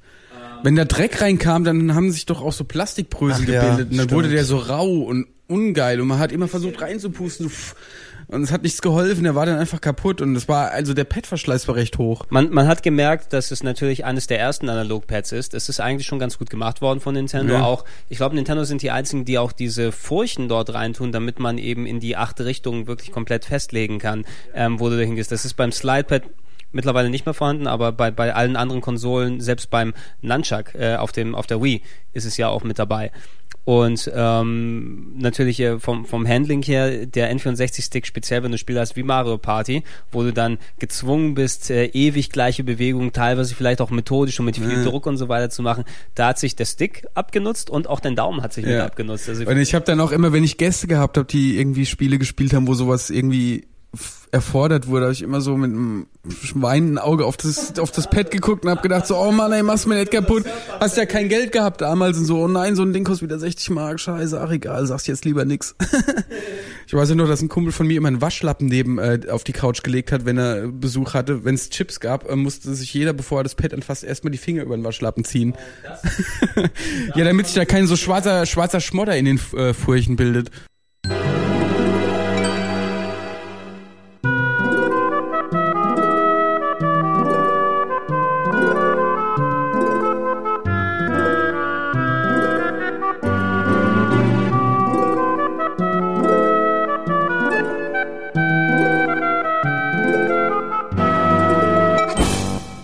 Mit dem N64 hat es ja auch angefangen, dass die Controller einfach teuer geworden sind. Ne? Also ich kann mich erinnern, für ein Super Nintendo Pad hast du 30 Mark bezahlt. Das war zwar auch schon einigermaßen viel, aber auf dem N64 so, oh, ich muss 60 Mark bezahlen. Hat das wirklich 60 Mark gekostet? 60 Mark, glaube ich, hat es wirklich gekostet. Erstaunlich viel. Das ist dann richtig viel, dann, ja, äh, nehmt euch doch noch mal ein bisschen Limonade. Ja, das bringt Ja? jetzt gerade den Gesprächsfluss ein bisschen durcheinander, dass wir hier Getränke ja. öffnen. Ach, dafür Gesprächsfluss äh, weniger, aber Trinkfluss mehr. Ne?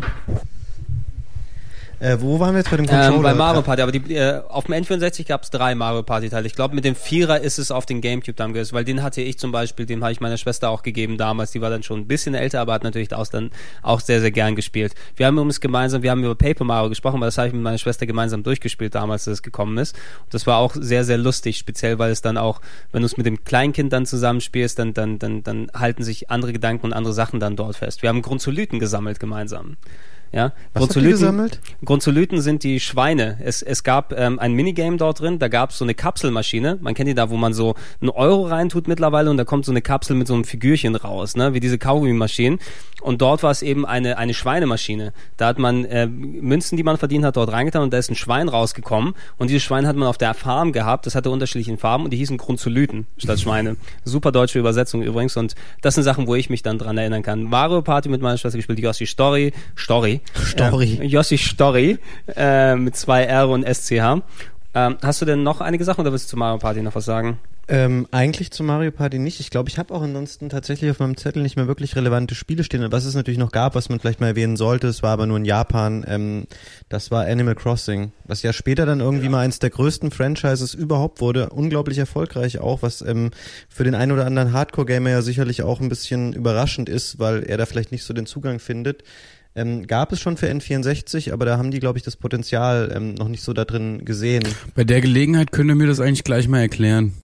Bist du kein, bist du kein Animal Crossing Spieler, Nee. Trant? Ich glaube, das wäre, ich, ich, ich hätte echt gedacht, das ist deine so Kragenweite, wo du dann ins Kabüffchen gehst und dann erstmal äh, irgendwelche auch Rüben gem- sammelst. Pepper ist doch mal voll drauf hängen geblieben und hat gemeint, das fängst du mal besser nicht an, Trant. Ja, der Stefan Freundorfer auch, das hat mich auch sehr gewundert. Echt, der Aber, Freund auch? ja, und warum? Also ist es nicht, was ist das? Es ist, es ist sehr schwierig vom Konzept her aus so zu vergleichen. Eigentlich ähm, zwingt dich ein, was ist der Typ dort? Ist es ein Tom Nook. Ähm, es ist ein Waschbär, der leiht dir Geld. ein Waschbär, der dich zwingt zu arbeiten, um Schulden abzuarbeiten. Genau, und das machst du dann das ganze Spiel lang, weil es unglaublich viel ist, weil er dir das Haus bezahlt oder irgend sowas. Damit du da wohnen darfst, oder Ja, was? es kann sein, ich habe es ein bisschen mit so einem Lebenssimulator dann verglichen. Du kommst einfach in eine neue Stadt und dann sagt dir gleich ein Typ, du hast Schulden, arbeite. ja? okay. Ey, du, ey, ich habe dir ein neues Haus angerichtet. Übrigens, damit du das Haus- Haus abbezahlen musst, musst du für mich ackern und den Garten jäten für acht Jahre jetzt ungefähr. Und da musstest du dann eben Rüben sammeln und im, in den Wald gehen und irgendwas umflügen und Sachen einfangen. Und da ist währenddessen natürlich ein kompletter Jahresablauf dort gewesen, dass du dann äh, verschiedene Jahreszeiten hattest. Und im Grunde äh, ein bisschen wie ähm, Harvest Moon gab es ja, glaube ich, auch auf Genau, damit hätte ich N64 es auch am ehesten verglichen. Aber glaube, du bist ja, das war ja auch. so halb online oder was? Ha, ha, nee, auf dem N64 natürlich noch nicht online. aber- äh, später Die natürlich. ja. DS-Version hatte Online-Features, wo man Städte von anderen Leuten, glaube ich, dann besuchen konnte und solche Geschichten. aber live, also man konnte gucken, was da so passiert ist. Du oder? konntest, es war schwierig natürlich, dass, weil äh, später ähm, die Wii, ich kenne das speziell von der Wii-Seite aus, ja, weil der, der TÜVs könnte dazu speziell mehr erzählen. Der hat für die Game Master dann auch dort, glaube ich, die Stadt betreut, die die die die Game Master eigene Animal Crossing Stadt. Du musstest Friends Codes, du musstest Friends Codes verschicken und dann konnten die Leute deine Stadt besuchen, aber Ja. nur kurzzeitig. Es, es war ganz ganz verquert. Es war leider nicht wirklich eine offene Online-Umgebung, wo du eigentlich sagen kannst, hey, ich besuche die Stadt von dem und dem und dem und dem und so weiter, einfach durch die Regularien von Nintendo. Die, es hat offline anscheinend so gut funktioniert, dass sich sehr, sehr viele Leute drin äh, dem verschrieben haben. Ich raff das nicht. Ja, und wie, aber man konnte ja auch Handel betreiben, oder nicht? Also später Ja, dann bei, was also die, dieser Tom Nook hat dann, ich weiß nicht, ob der das speziell gemacht hat oder es da einen weiteren Laden gegeben hat. Da konntest du deine Rüben, die du dann anbaust auf deinem Garten für einen gewissen Preis verkaufen oder tauschen und irgendwelche Tauschgeschäfte äh, Geschäfte machen, dass du langsam dein Haus abzahlen kannst. Wenn du dein Haus irgendwann mal abgezahlt hast, konntest du alles für Einrichtungsgegenstände ausgeben und und ähm, ein besseres Schmetterlingsnetz kaufen, damit du Schmetterlinge fangen kannst. Ähm, Später, auch- ich, das gab es glaube ich nicht mehr auf, dem- also noch nicht auf dem N64, aber ich kann mich auch an die GameCube-Version leicht erinnern, auch wenn ich die selber nicht allzu lange gespielt habe. Da konntest du NES-Spiele irgendwann kaufen und sammeln. Ja, in, in Prä, stimmt. Prä-Virtual Console-Zeiten, dass auf einmal original NES-Spiele dann äh, hunderte von Stunden lang spielen, damit du die freispielen und, und kaufen kannst, aber das war auch so ein Anreiz, dass man sich dementsprechend zahlt. Das ist ein PlayStation 1 Controller, glaube ich, ne? Den er spielt. Was spielt er denn da, der Junge? Ein Prügelspiel. Ja. Auch für, für die Leute, die keine Ahnung haben, was gerade passiert ist, läuft ein Fernseher im Hintergrund. hey, und wie immer, ich meine, man will immer sehen, was die Leute zocken und der Film ist scheißegal. Das ist wie, Natürlich. Mal Ja, so. geht, geht es dir nicht auch so in der, in der, wenn du mal U-Bahn oder sowas fährst und du siehst einen kleinen Jungen mit einem DS oder so. Ich will zumindest so einen kleinen Blick. Oh, was war das gerade? Ich will zumindest einen kleinen Blick drauf haben. Vielleicht erkenne ich das Irgendwas Spiel. ganz komisches, ich habe es nicht erkannt. Es war ein Prügelspiel, ne? Ich würde so ein PlayStation 1 Prügelspiel sagen. Auch Komm Schneid wiederum, der hat vor allem einen dieser ähm, Special Controller, also Original Sony. ach, das ist bestimmt wieder extra für den Film programmiert worden. Nein, äh, das glaube ich nicht. Das glaube ich nicht. Nicht so wie bei, wie war das, äh, Inside, äh, Insider Job oder Inside Story mit äh, Denzel Washington, wo die ein GTA programmiert haben selber. Weißt du das noch? Nee, das weiß ich nicht. äh, ja, das war sehr lustig. Ja?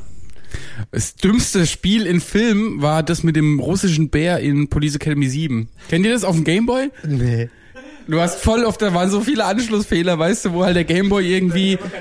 Nee, äh, das, äh, weil die haben einfach ein farbiges Bild von so einem sauschlechten 2D-Russenbär-Lied-Spiel auf, auf dem Bildschirm gelegt und es war halt farbig und das äh, rote Lämpchen hat nicht geleuchtet und die Geräusche haben gar nicht gepasst und so. Das hat mich damals schon so abgefuckt. Da hab ich gedacht, das ist der schlechteste Police Academy überhaupt. Ey, das, das, das, das muss ich googeln. Ich weiß noch, ich war, es war bei Police Academy 8, wo die dann ohne Modul, glaube ich, gespielt haben, Gameboy. Ja, auch sowas. Ne? Das, das war immer das Beste. Oder bei, ähm, wie ist das nochmal, Rumble in the Bronx, Game Gear auch ohne Modul gespielt. Mit den Pac-Man-Soundeffekten im besten, die man Das kennt. ist echt immer noch schlimm, wie amateurhaft das in Filmen dargestellt wird, dass das niemand mal merkt, der da an der Produktion beteiligt ist, dass das einfach nicht echt aussieht oder da ganz krasse Fehler einfach drin sind. Ich versuche mich aber auch immer in andere Bereiche reinzudenken, keine Ahnung. Wenn ich jetzt einen Film drehen müsste und ähm, da kommt von mir aus Fliegenfischen vor.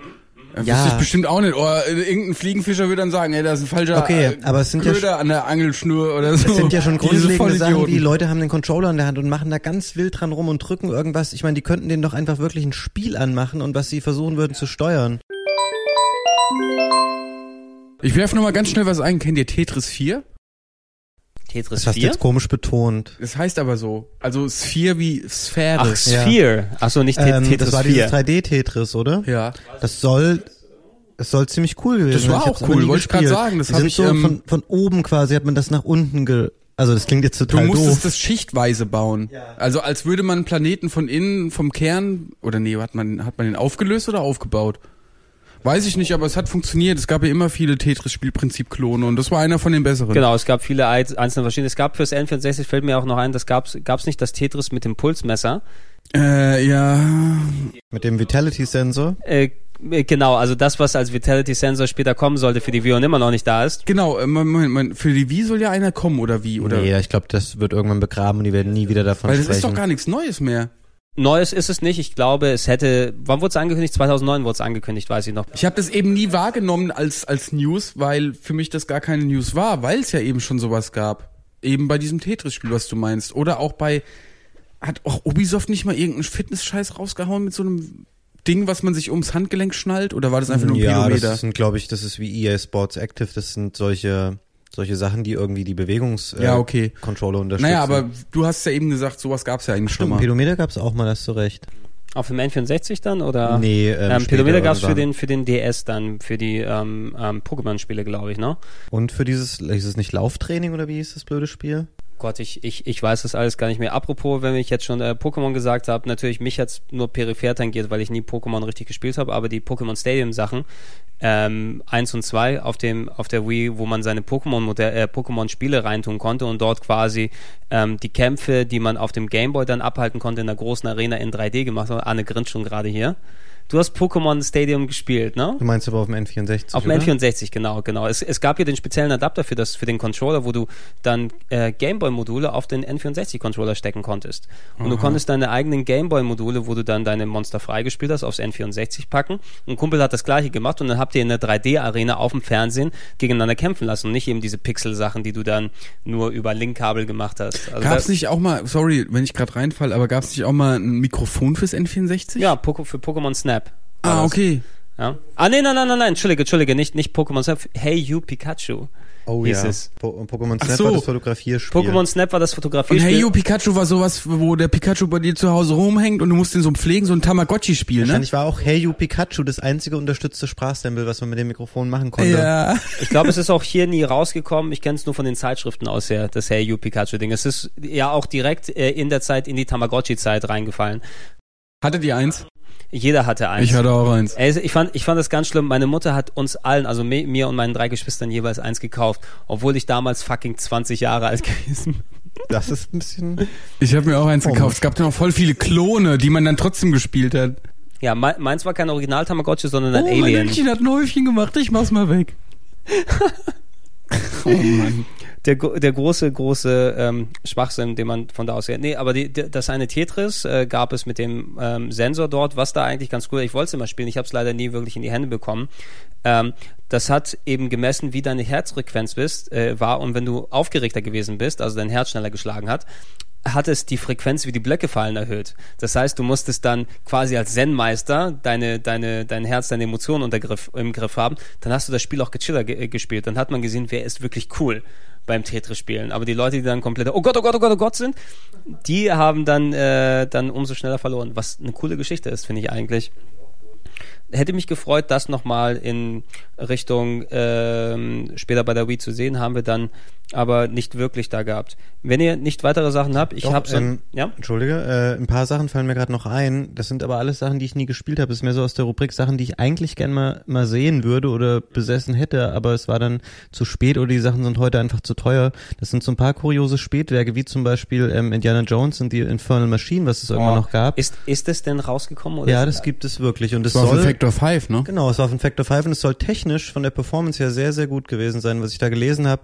Äh, angeblich so auf einem Level oder noch ein bisschen besser als die PC-Version. Was soll denn das überhaupt gewesen sein? War das ein Action-Adventure? Es war ein? Action-Adventure wie Tomb Raider. Genau, genau. Also Tomb Raider war in der Zwischenzeit eben richtig ähm, losgegangen und äh, Factor 5 hat das für LucasArts dann programmiert, quasi ein Tomb Raider, aber mit Indiana Jones. Ich fand es auf dem PC recht beeindruckend damals, aber die N64-Version hätte ich natürlich eh lieber gespielt ähm, und da gab es ja immer wirklich dann, ich, deshalb war ich mir auch gerade nicht sicher, ist es rausgekommen, ist es nicht rausgekommen, wenn dann sehr, sehr selten. Ja, ne? das ist super selten und auch sehr teuer, genauso wie äh, StarCraft 64, was es ja, auch gab. Ja, obwohl, da haben wir einige Mails dazu bekommen, als wir den, den StarCraft-Cast gemacht haben. Simon erzählt ja immer wieder gerne Geschichte, dass er es Mhm. durchgespielt hat, weil er damals eine Review-Copy dann sozusagen bekommen hat für, für seinen, ich glaube, Fun Generation-Dienst, das zu machen.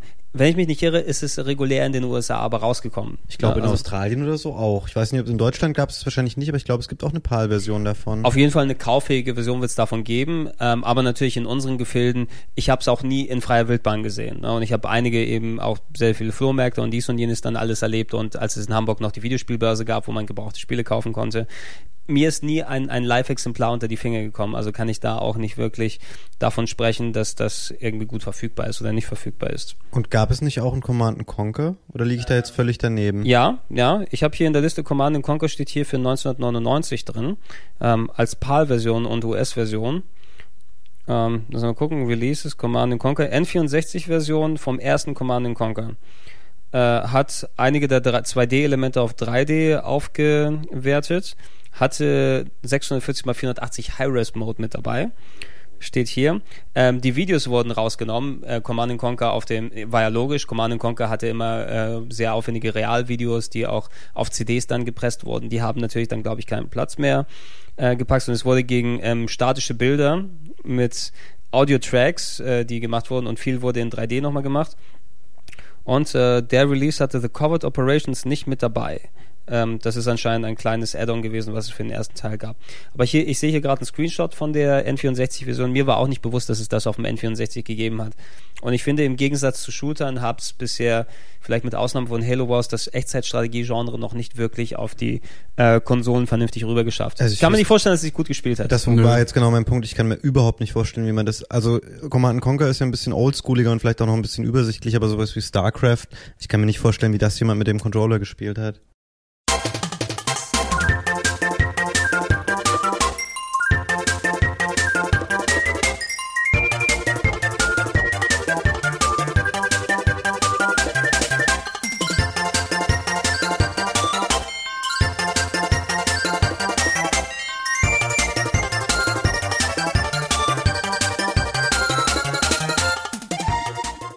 Ich gehe ich geh hier gerade die Liste nochmal durch von den Sachen. Wir haben über die meisten eigentlich schon so gesprochen und so Kleinigkeiten wie, ich glaube, über Gags oder Gags 64 müssen wir nicht unbedingt sprechen. oder äh, Glover war auch eine Sache, die mir dann ins Das kenne ich auch noch. Mit dem, mit dem laufenden Handschuh. Ja, ne? der auf dem Ball balanciert ist. der auf dem Ball balanciert ist. Oder ein- das eine Spiel, was äh, gehypt wurde von, von der Videogames damals, so, ah, das wird bestimmt der Mario Killer Starshot. Sagt euch das noch was? Äh, war das ein scheiß. Clown? Das war, glaube ich, so ein komischer, sah ein bisschen aus wie ein Clown, so ein Weltraum-Clown. Irgendwie, äh, und da so ein 3D-Jumpman, was gehypt wurde von der Videogames vorab. da Oh, gab es große, große Vorabberichte, weil die anscheinend ausgeflogen wurden damals, um sich das dann anzugucken. Als das Spiel rausgekommen ist, hat es irgendwie so 60 Prozent oder sowas bekommen. Auch eine große Enttäuschung. Von was haben wem wir denn war hier? das? Das sagt mir echt gar nichts. Hey Yuke Pikachu, Hydro Thunder haben wir gequatscht. Iggy's Wrecking Ball hatten wir kurz erwähnt. Auch von äh, Iguana International Superstar Soccer. Oh Gott, sehr viele ähm, japanische Konami Sportspiele, die, die haben echt sechs oder sieben verschiedene Baseballspiele rausgebracht. Glaube ich, für die, äh, für, für das N64. Kirby 64 habe ich hier noch in der The Liste. drin. Crystal Shard, das habe ich auch noch original zu Hause. Es ist, es ist, äh, da habe ich auch immer den Eindruck gehabt, es war nie rausgekommen. Da gab's auf ne? der Videokassette, nee, ähm, Kirby's Air Race hieß das. Da gab's auf der Videokassette schon, äh, von der wir gesprochen haben, Videos und es kam nie raus. Oder ist das später auf Gamecube oder kam das irgendwo nicht mal raus? Es gab doch irgendwann mal so ein halbgares Kirby-Rennspiel. Ich glaube, das ist das, was auf GameCube später rausgekommen ist. Auf jeden Fall das, was wir vorher gesehen haben auf den Videokassetten und die ersten Videos. Das hat Crystal Shards nicht wirklich. Was war Crystal Shards für ein Spiel? Das War es ein war, Jump'n'Run? es war ein Jump'n'Run, ja, relativ typisches Kirby-Spiel. Ich habe es jetzt nicht mehr so gut in Erinnerung, weil ich es lange nicht gespielt habe. Aber ich freue mich immer, wenn ich sehe, dass es im Regal steht, weil es, glaube ich, auch eher ein seltenes Spiel ist. Es kam, glaube ich, auch nicht so zur Frühzeit des N64 raus. Nee, es war 2000, also Ja. so in Richtung da, also spätestens 2000 war es auch wirklich ähm, zu Ende mit, mit äh, Richtung N64. Was haben wir hier noch? Mir fällt gerade echt nichts mehr ein. Ich glaube, wir haben alles. Oh, äh, mir fällt noch was Kleines ein aus Ego-Shooter-Rubrik irgendwie. Das war Rainbow Six. Ich weiß nicht, wie das hieß, Rogue Spare oder so. Oder hieß es einfach nur Rainbow Six und zwar das erste. Äh, damit hatte ich viel Spaß mit einem Kumpel, weil wir da halt zu zweit Koop spielen konnten. Und Koop war ja damals echt selten. Äh, deswegen hatte ich auch Bock auf dieses Armorines Project Swarm, weil das angeblich auch äh, im Koop spielen ging. Und ähm, das war damals schon so eine Seltenheit. Ich habe mir auch vor, bevor das N64 raus war, habe ich immer gehofft, das kann man linken. Weil äh, PS1 konntest du ja linken.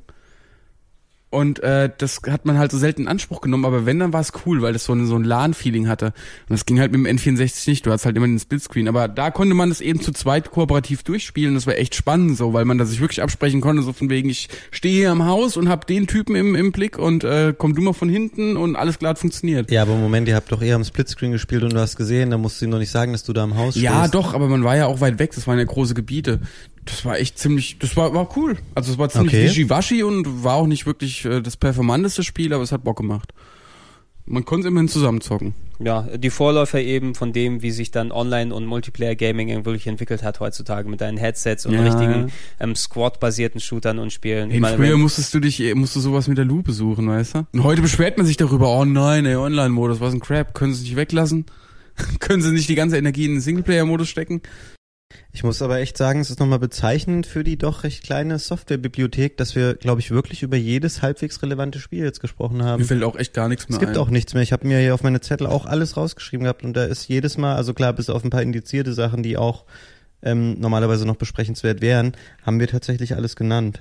Das ist aber auch das Schöne an dem, an Wann dem war's denn, Umfeld. sorry, wann war denn Schluss jetzt eigentlich mit dem, Also das, das letzte Spiel, Fabian hat es ja erwähnt, war Tony Hawk 3 gewesen. Das kam 2002 raus, aber ich glaube, das ist eins der wenigen, die 2002 noch ja, gewesen ich, sind. das war, glaube ich, echt verschwindend gering, Ähm, der Teil der Spiele, der noch Ich, kam. ich guck mal kurz hier auf meine Liste, die kann ich hier nochmal nach Datum sortieren. Ich glaube, die letzten sind wirklich dann in Richtung 2000 gekommen. Bevor wir mit den Sachen abschließen, würde ich eben gerne nochmal ähm, über, über die Hardware kurz reden, die hier nicht mehr ähm, gekommen ist in, in Europa, aber die eigentlich ähm, dafür angedacht war, quasi das Leben des N64 nochmal zu erweitern. Also Nintendo hat ja selber erkannt, oh, wir haben mit den Modulen vielleicht doch ein kleines bisschen aufs falsche Pferd gesetzt. Also in der Hinsicht mit den Spielen, die da drauf gekommen sind. Nintendo, man hat verstanden natürlich, warum die auf Module setzen. Nicht nur, um dem, ähm, dem Gamer einen Vorteil zu bieten, dass es keine Ladezeit mehr gibt, sondern einfach, weil die Module haben sie selbst hergestellt und konnten dann teuer an die Third-Party-Hersteller verkaufen. Hey, ihr müsst uns einen gewissen Obolus geben, damit wir die Module für euch produzieren. Und ähm, sie konnten natürlich auch nicht kopiert werden. Das war ja auch ein ganz wichtiger Faktor. Ich meine, Raubkopien bis auf ein das paar war ja Freaks, immer wichtig für die. die Kopierstationen hatten, konnte kein Mensch irgendwie Nintendo 64 Spiele duplizieren. Ähm, es hat ihnen am Ende nichts gebracht, weil die PlayStation, da wurde ja ohne Ende kopiert, trotzdem war sie insgesamt viel erfolgreicher und wahrscheinlich haben sie die großen Spiele auch noch mehr verkauft, weil die Hardwareverbreitung einfach auch größer war. Ähm, aber das war natürlich für Nintendo auch ein Faktor, dass sie einfach äh, ein Medium haben, was sie voll unter Kontrolle haben. Genau, genau. Das, das, das waren eigentlich recht sinnvolle Argumente, speziell für Nintendo auch. Ich habe es als Gamer auch gern mitgenommen. Ich hatte eben den Vorteil der, der nicht vorhandenen Ladezeiten, der es mitgeht. Aber natürlich um die Spiele, ähm, die man da drauf bauen will, da musst du eigentlich dann denken, okay, ähm, wir verbauen uns jetzt sehr, sehr viel Potenzial, was an Spielen von uns, von Third-Party-Herstellern speziell kommen kann. Wir können keine Rollenspiele machen, wir müssen wir brauchen einfach was Neues. Fürs N64, wo, äh, für, für das Super Nintendo wurde damals ja der, ein CD-Laufwerk angedacht, womit sich, woraus sich die ganze PlayStation-Chose und das ganze Dilemma für Nintendo dann dort entwickelt hat. Für das N64 wollte sie einen Schritt weitergehen und eben kein nicht nur an sich größeres Medium dann bieten, sondern ähm, ein weiteres, ein größeres Diskettenlaufwerk, das erinnert hat an das ZIP-Drive damals und, und genannt wurde Nintendo 64 DD ähm, Disk Drive, Double, doch Disk Drive soll es oder Originally ähm, Dynamic Drive sollte eigentlich die Abkürzung heißen. Ähm, N64 Disk Drive ist in Japan rausgekommen, Anfang oder ganz, na gut, Anfang 2000, ganz oder ganz knapp am Ende 1999, war angedacht gewesen, du wirst es unter dein N64 schnallen können und dann hast du quasi ein quasi Diskettenlaufwerk, womit du große einigermaßen große Disketten ähm, dort, dort reinschieben lassen kannst und da werden nicht nur eben Spiele drauf sein, Ich glaube, die, die hatten, hatten die sowas wie 64 Megabyte oder sowas? Was dann aber auch nicht Ach wirklich nee, Quatsch, viel ist. Quatsch, äh, das, oder 128 MB nee, oder vier- sowas. 64 MB waren die Ach, groß, echt? die, die, die Sachen, die es Auch gegeben voll hat. mini. Ähm, äh, insgesamt verkauft, wie viele Exemplare davon? In Japan ist es eben nur rausgekommen und es wurde kurz einfach rausgeschleudert. Ich war jetzt zum PlayStation 2 Launch, war ich in Japan und da habe ich eins im Laden gesehen. Fünfstellig, aber wahrscheinlich gering fünfstellig. Ja, 15.000 ist jetzt hier die Boah. Angabe auf Wikipedia. Hört sich auch vernünftig an. Das N64 selbst hat ähm, rund 25 Millionen, 20 bis 25 abgesetzt, was noch respektabel ist, aber weiten, sehr, sehr weit davon entfernt, was Nintendo mit, mit Ey, die der, Besonderheit sollte ja sein, dass die Discs wieder beschreibbar sind, dass man das von, Ah, stimmt, ja. Genau, die, die Besonderheit war eben, dass du nicht nur mehr Speicherplatz hast, den hattest du effektiv ja nicht mehr. 64 MB sind eben 512 Mbit. Das hatten auch die größten N64-Module, zwar eine Handvoll, aber es gab welche, die in der Größe dann existiert haben. Aber der Vorteil, dass du wieder beschreibbare Sachen machen kannst, zum Beispiel durch eigene Editoren. Ähm, die Zelda-Spiele, ähm, es, es gibt gerade aktuell zu, zu ähm, Ocarina of Time ist ein neues Iwata Asks. Das sind diese Interviewreihen, die Nintendo mit, mit ähm, ähm, Iwata, dem Chef von, von, von Nintendo, wo der dann Entwickler der jeweiligen Spiele reinholt und dann sich darüber unterhält, wie war die Entwicklung damals, was habt ihr dort gemacht? Und wurde, wurde nochmal der, der, der Fakt äh, dargestellt, dass zum Beispiel Ocarina of Time als 64-DD-Spiel an sich seinen Lauf genommen hat. Ne? Äh, Shigeru Miyamoto hat zum Beispiel die Ideen durch die Speicherfähigkeit, die dort ist. Warum äh, wollen wir nicht zum Beispiel speichern wie jede Fußstapfen von Link, dass er dort sichtbar ist auf dem Boden und man das dort mitnehmen Das kann? ist schon kreativ. ja, super. Das, das, sind so, das sind so Ideen, die dann entstanden sind, die durch das ähm, 64DD, dass du ein beschreibbares Medium mit den Disketten dann hast, erst verwirklicht werden können. Sowas kannst du ja nicht einfach auf ein Modul mit draufschreiben. Da gibt's ja nicht genug Speicherplatz dort der Batterie, die dann mit dabei ist. Also muss ich kurz nochmal zwischenfragen, das 64DD kam wann raus in Japan? Äh, 1. Dezember 1999. Okay, da muss ich halt auch sagen, ich meine, eigentlich hätte Nintendo das ja vorher schon wissen können. Sie haben selber das äh, CD-ROM für das Super Nintendo platt gemacht, nachdem sie gesehen haben, das Mega-CD verkauft sich nicht. Dann ist Sega nochmal auf die Nase gefallen mit dem 32X. Ja. Ähm, dann gab es für, ich weiß gar nicht, was gab es denn dazwischen dann noch? Jetzt fällt mir wieder ein, für den Jaguar gab es ein CD-ROM dann Mhm. noch. Und da hat man doch einfach schon gesehen, wenn eine Hardware sich nicht gut verkauft, ähm, oder wenn ich vielleicht den, den Markt ein bisschen ankurbeln will, dann mache ich das nicht dadurch, indem ich dem eh schon etwas schwächelnden Markt ähm, noch so, ein, so eine Erweiterung aufnötige, die die Leute erst kaufen müssen, um dann eventuell bessere Spiele, die aber dann nie rauskommen, zu nutzen. Aufnötigen. Also, und, das ist ein gutes Wort. Wie heißt es denn? Ja, aber kann man ja, fast auf, so sagen. Aufzwingen, auf, Aufzwingen. aufzwingen. Es ist eigentlich, ja, äh, ja äh, man kann eigentlich nicht davon ausgehen, dass so eine Hardware-Add-on-Erweiterung jetzt die äh, den, den großen Kick der Hardware gibt, die vielleicht ein bisschen schwächelt. Also N64 hat sich mit eben 20 bis 25 Millionen Exemplaren immer noch gut verkauft, aber das Super Nintendo hatte mindestens das Doppelte und fast an das Dreifache abgesetzt und, und nachher mit dem GameCube gibt es noch weiter runter, aber 25 Millionen hört sich dann schon nach, hm, ich glaube, wir müssen da noch was machen. Ne? Und, und da das 64DD, was eben so weit nach hinten geschoben wurde, wenn es vielleicht früher gekommen wäre und dann immer noch sinnig zu einem vernünftigen Preis gegangen wäre, hätte ich mir vielleicht eher was vorstellen können, auch wenn es doch weit hergeholt ist, damit noch quasi die, die Kohlen aus dem Feuer zu holen. Um ehrlich zu sein, das, das passt zwar überhaupt nicht da rein, aber ich habe auch deswegen gedacht, dass ich Kinect nicht verkaufen würde. Was ja eigentlich ein ganz anderes äh, Thema ist, weißt du, weil es ja eine Peripherie ist, die man, mit der man sich ungefähr was vorstellen kann, was möglich ist. Oh, ich äh, kann jetzt vor meinem Fernseher rumhampeln, ich äh, äh, kann mich filmen lassen, ich kann Sprachsteuern und so. Aber ich habe immer gedacht, so Peripherie, verdammt nochmal, letztendlich, das verkauft sich nicht. War ja auch beim, ähm, gab es nicht auch ein HD-Disc, nee, wie, HD-DVD-Drive für, für die Xbox 360. Ist ja auch eher so ein, so ein Ladenhüter gewesen. Wobei es da ja aber auch an dem, an dem verlorenen Format Auch, liegt, ja, aber- da konnte der Xbox jetzt nichts für. Nö, das stimmt schon, aber naja, wenn man sich auch noch ein, ein Laufwerk extra für die Konsole dazu kann. Warum sollte man das machen? Ich würde ja auch, ich habe ja gar keinen Bock, dass ich möchte ja, wenn ich Geld in die Hand nehme und was kaufe im Laden, dann will ich ja auch äh, sofort wissen, wofür es brauchen. Möchte ja auch geil drauf sein. Und das bin ich auf dem Laufwerk nicht.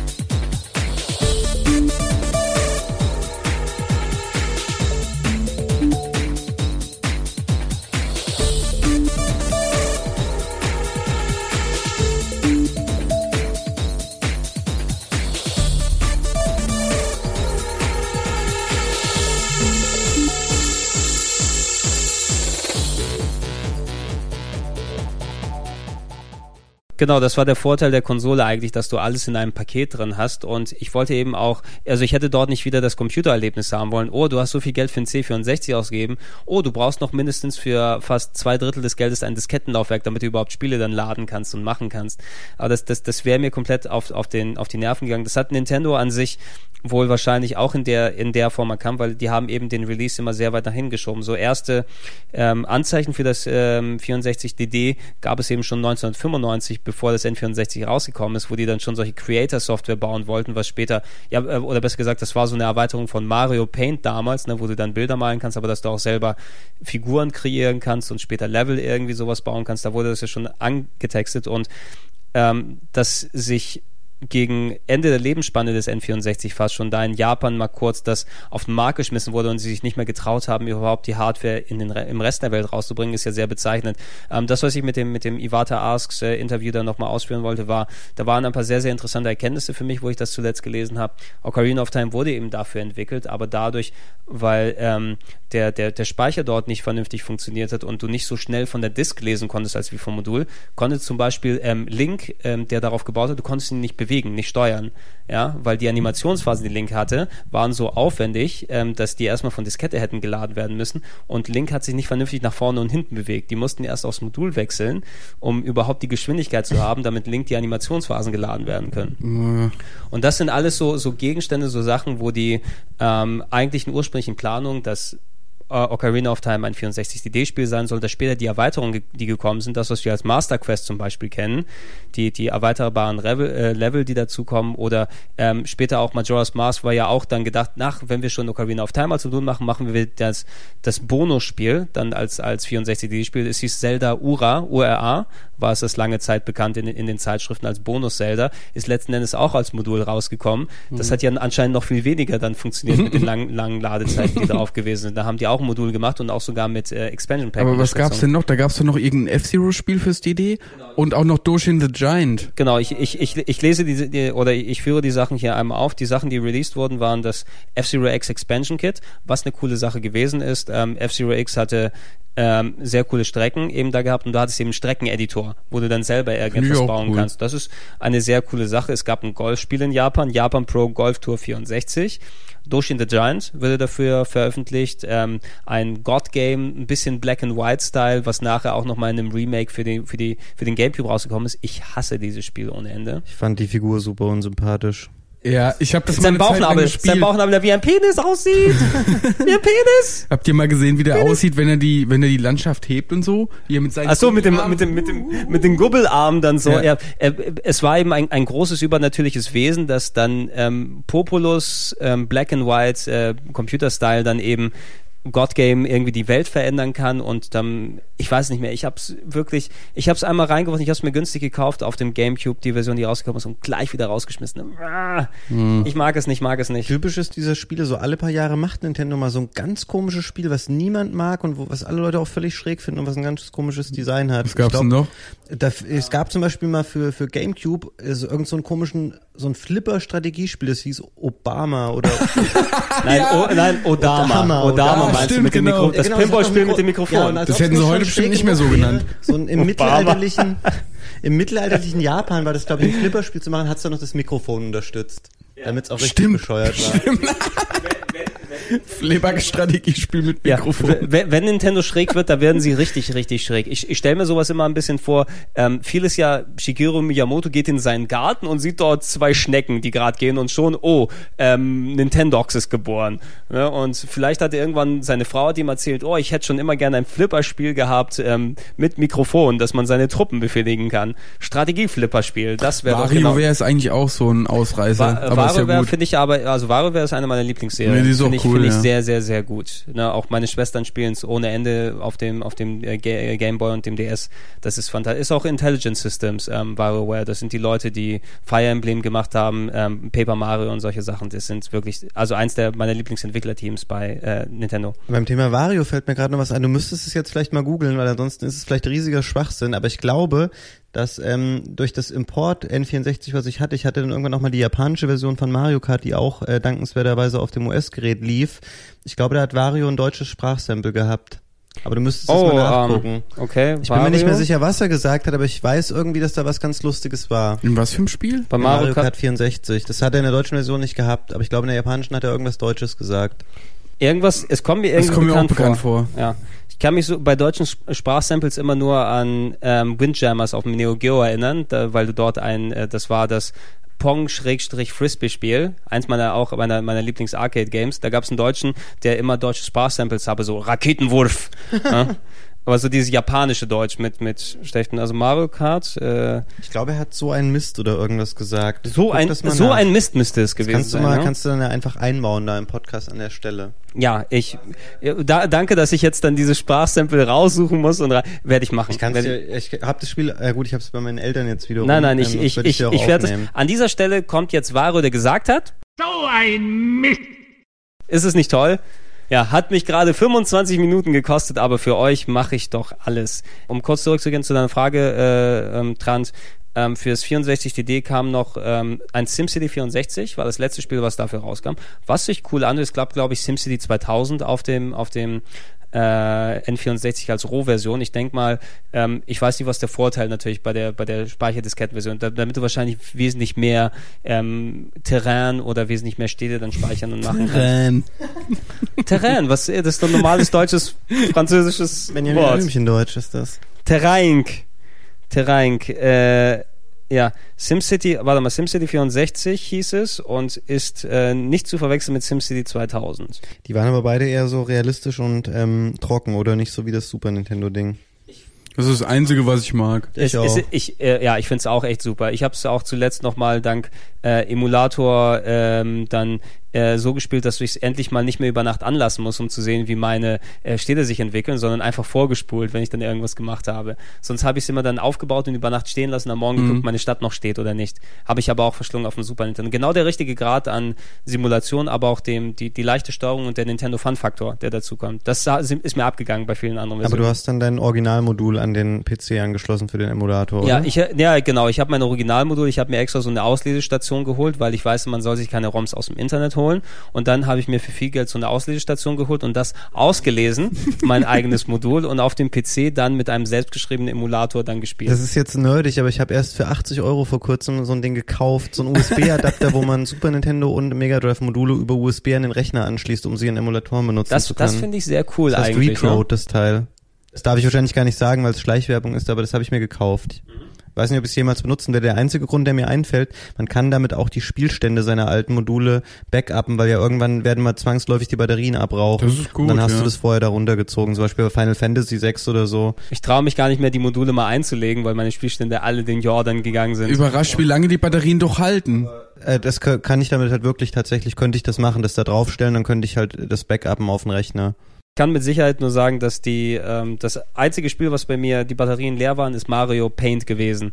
Da waren sie aber auch schon vor Jahren dann leer gewesen. Dann meine schönen Kreationen, wie ähm, ich Mortal Kombat Szenen nachgestellt habe und ähm, oh Super Stunt Race FX wollte ich auch immer Nachfolger auf dem N64 haben, gab ja, auch leider das keinen. war toll. Eins meiner Lieblingsspiele auf dem Super Nintendo. Immer nach, ich ich habe so viele Zeiten gebrochen dort, Rekordzeiten, das war geil. Ist aber heute auch relativ schlecht äh, spielbar oder schlecht gealtert, sage ich mal. Ich Es find's schon schade, ja. Grafisch ist es schon sehr, sehr ähm, speziell. Es, es wäre es wär für mich, es, es war eins der frühen Polygonspiele mit Super FX Chip gewesen auf dem Super Nintendo. Ich habe ein bisschen meine Hoffnung in Excite Bike 64 gesetzt. Auch ich weiß nicht warum, ich habe da irgendwie das irgendwie auf eine ähnliche Stufe gestellt, ähm, von wegen 3D und so weiter. Ich habe es leider nie gehabt und nie spielen können. Das habe ich zu Hause. Ja, hast, hast du vorhin erzählt. Also da würde ich mir bei Gelegenheit gerne mal ähm, anschauen, wie es 64 DD war eben nochmal das letzte Aufbäumen ähm, vom, vom, vom N64, um zu gucken, was da klappt. Es Das war eher kein Aufbäumen, das war ein trockener Furz.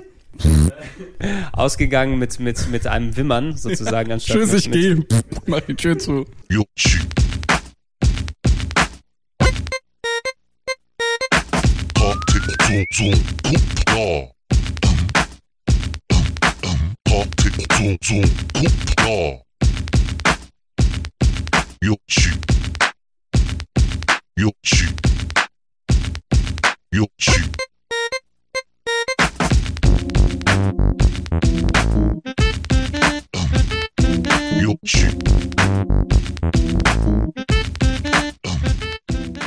Aber man müsste sich jetzt mal vorstellen, was wäre denn eigentlich passiert, wenn jetzt Nintendo wirklich gesagt hätte, jetzt meinetwegen nicht Ocarina of Time, aber sie nehmen Majora's Mask und bringen das nur für 64 DD raus. Ja. dann, ähm, niemand würde es eine- kennen, niemand würde es haben. Weiß ich nicht, vielleicht hätten sie davon noch eine Million verkauft und heute muss man ja sagen, bei all den, ich meine jetzt irgendwie mit dem, mit dem, wo Sammler und so die ganzen Internetbörsen alles durchstöbern, ich glaube, da wird jeder irgendwie schauen, jeder halbwegs äh, sammelnde Nintendo-Fan, dass er halt ein 64DD und, und Majora's Mask zu Hause Also wenn, hätte. wenn, wenn Majora's Mask wirklich in der Form nur fürs 64 CD in Japan rausgekommen wäre, dann, äh, so wie ich mich kenne, ich würde wahrscheinlich ein Heidengeld dafür ausgeben, um das zu spielen. vor, vor allem, es hätte sich für mich ja auch gelohnt, weil ich liebe Majora's Ja. Mask. Wenn ich das Spiel dann so entdeckt hätte, das wäre schon geil gewesen. Aber ich glaube nicht, ob sie, dass, dass sie dann eine Million davon abgesetzt haben. Äh, Zelda-Name hin oder her, es wäre dann mehr ein Geheimtipp geworden, leider. Was wir eigentlich nochmal hätten machen können, wir hätten mal vorher schauen können, welche Nintendo 64-Spiele es eigentlich auf der Virtual Console gibt und welche wir davon speziell empfehlen würden. Ähm, also im, im Grunde ähm, die Sachen, die wir alle so besprochen haben, es gibt den Großteil der, der N64-Geschichten hier. Und ich kann ja, während wir dann weiterreden, einfach mal dezent einfach mal die Wii anmachen und gucken, was es denn dort alles gibt in der Virtual Console und dann sagen, was man kaufen soll oder nicht kaufen sollte. Ähm, ich lag ein bisschen daneben mit den 25 Millionen, weil es sind anscheinend noch mal ein bisschen mehr dazugekommen. Ja, es waren ähm, tatsächlich am Ende des, oder am Ende seiner Lebenszeit hat das Nintendo 64 dann äh, knapp 33 Millionen Einheiten verkauft weltweit. Was schon sehr, sehr respektabel ist, Das finde ist auf ich. jeden Fall respektabel. Gegen Ende sind auch einem immer diese Pokémon N64 um die Ohren geflogen. Ja, die waren waren so blau Ja. roten Bäckchen, ne? Ja, rote Bäckchen noch drauf. Und es gab auch mal Transparente gegen Ende. Ja, wobei die auch nicht schön waren. Nee, aber Also irgendwann, wenn Nintendo, ähm, wie bei vielen Konsolen, das gab es beim Super Nintendo zwar nicht, hat mit dem N64 zwar angefangen, ähm, dass sie sehen können, die Hardware setzt sich nicht mal so direkt ab, lasst uns dann Revision machen. Ob es anders farbig ist, ob es transparente Hardware dann hat. ich habe transparente Gehäuse immer gehasst. Ich find's fand die bei. Gameboys scheiße, ich fand die beim N64 scheiße, ich fand die auch diese transparent grüne Xbox scheiße. Transparentes Plastik sieht einfach kacke aus. ich ich habe die transparent grüne Xbox, ich finde die geil. Ja, okay. Ja. Aber das Gute ist bei der Xbox, da siehst du, ähm, das fand ich immer ein bisschen scheiße bei den transparenten Geräten, dass ähm, wenn die Platinen ein bisschen hässlich aussahen ne, und du dann einfach dieses ganze Gekröse darunter siehst, äh, die Xbox Ja. war wenigstens geschlossen innen drin, dass du nicht die Technik sehen konntest, Okay. sondern nur das, das Gehäuse dort hattest. Ich fand das, das äh, transparente Zeug auf dem N64 nicht schlecht, was eine wirkliche, also also Schande war, waren wirklich die Pikachu-Sachen dann dort. Ne, d- die haben es aber auch dann So richtig, auf diesen richtige Vergewaltigung war das. Ey, die haben sie richtig auf diesen Stil umgezogen. Du, ey, das, das Anschaltlämpchen waren die Bäckchenpunkt Pikachu. ja? Wie gut ist es? Ne, du, du hast also, wenn du es angeschaltet haben, haben die Bäckchen rot geleuchtet. Ich glaube, da hatte, war es Simon, der hatte auch mal eine Geschichte erzählt, dass ihn jemand ähm, neues oder er sich neues N64 kaufen lassen. Das einzige war nur das Pikachu-Ding, was erhältlich war.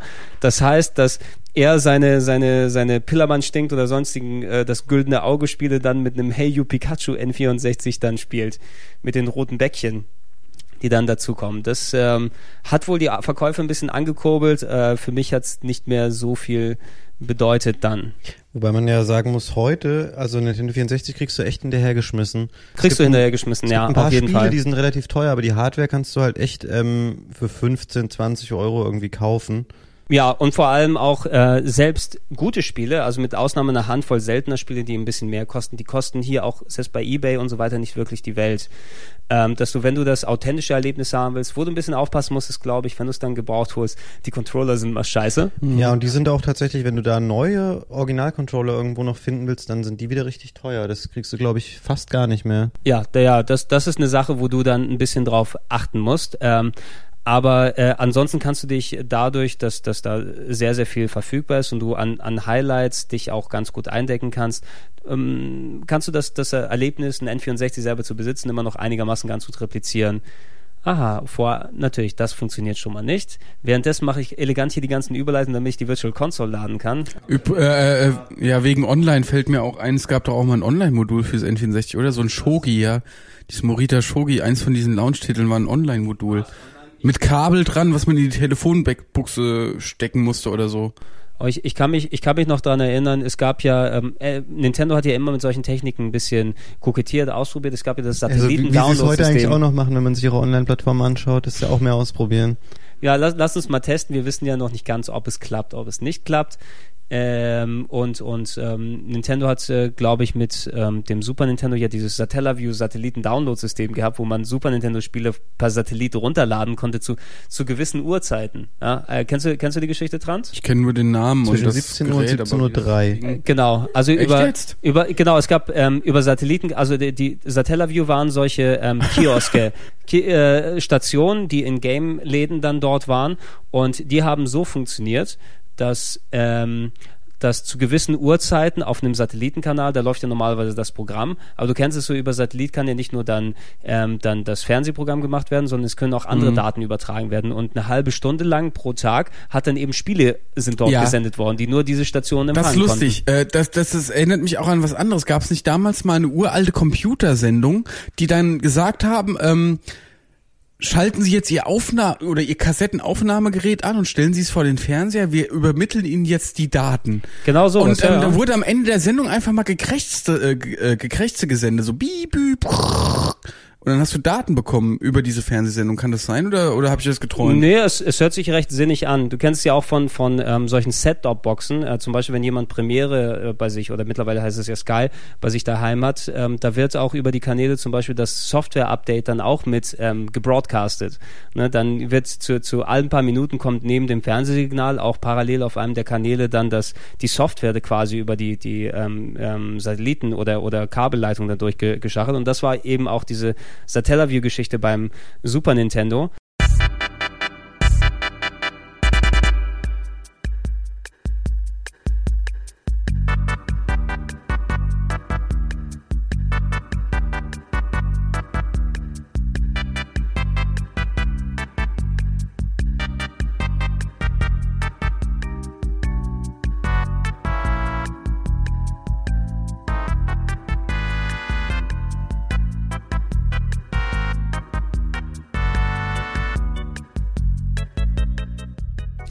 Kosten denn N64-Spiele im... Ähm, die sind relativ, relativ teuer, die kosten 1000 Punkte, also 10 Euro. Ich habe aber auch das Gefühl, dass die Spiele teilweise ein bisschen überarbeitet sind. Also das PAL Wave Race läuft definitiv besser als früher und man sieht es daran auch, da sind zum Beispiel auch Werbebanner und sowas ausgetauscht, dass sie die Spiele schon nicht äh, eins zu eins da einfach reinhauen. Also zumindest nicht alle. Es sind eine Handvoll Sachen, die sind leicht angepasst. Nintendo versucht, wenn es geht, die originalen Module selbst in 50 Hertz und mit Balken reinzutun. N64 ist nochmal angepasst eben, dass die Balken weggemacht wurden im besten Fall und ähm, rechtemäßig, wenn dort irgendwas an dem Logo nicht mehr drin ist, dass dann die Musik nochmal ausgetauscht wird oder irgendeine Grafik dann weggemacht wird. Also Search by Game Title, Search by Category. Mal gucken. Also Nintendo hat schon drauf, diese Musiken zu machen. Ich liebe die Wii-Shop-Musik. Ja, die ist schön. Die ist schön geil. Die hat Buddy auch eine Zeit lang geil. als ey, die ist, ey, die ist super, kannst du nichts dagegen Ja, sagen. Bud- gut. Buddy hat die eine Zeit lang als äh, Klingelton gehabt. Ne? Da wusste man, immer, wenn jemand dann anruft. Ähm, hier, wenn man hier sich nach System die Virtual Console Sachen anguckt, das N64 ist schon sehr unterrepräsentiert Ja. hier. Ne? Du hast 79 Spiele fürs NES, gerade 63 fürs Super Nintendo, du hast 72 fürs Mega Drive, aber nur 21 fürs N64. Aber dafür, ich gucke mir das gerade schon hier im Netz an, ähm, das sind eigentlich ausnahmslos gute Spiele. Die schlechtesten sind äh, Cruisen USA, dann besagte äh, Yoshis Story. Story. Yoshi Ey, einmal, Story. einmal so ausgesprochen und schon hat man den Ruf weg. Äh, Danke sehr. Ansonsten sind es eigentlich nur wirklich coole und bekannte Spiele. Auch ein anderes Spiel, über das wir gar nicht gesprochen haben, ist Bomberman Hero.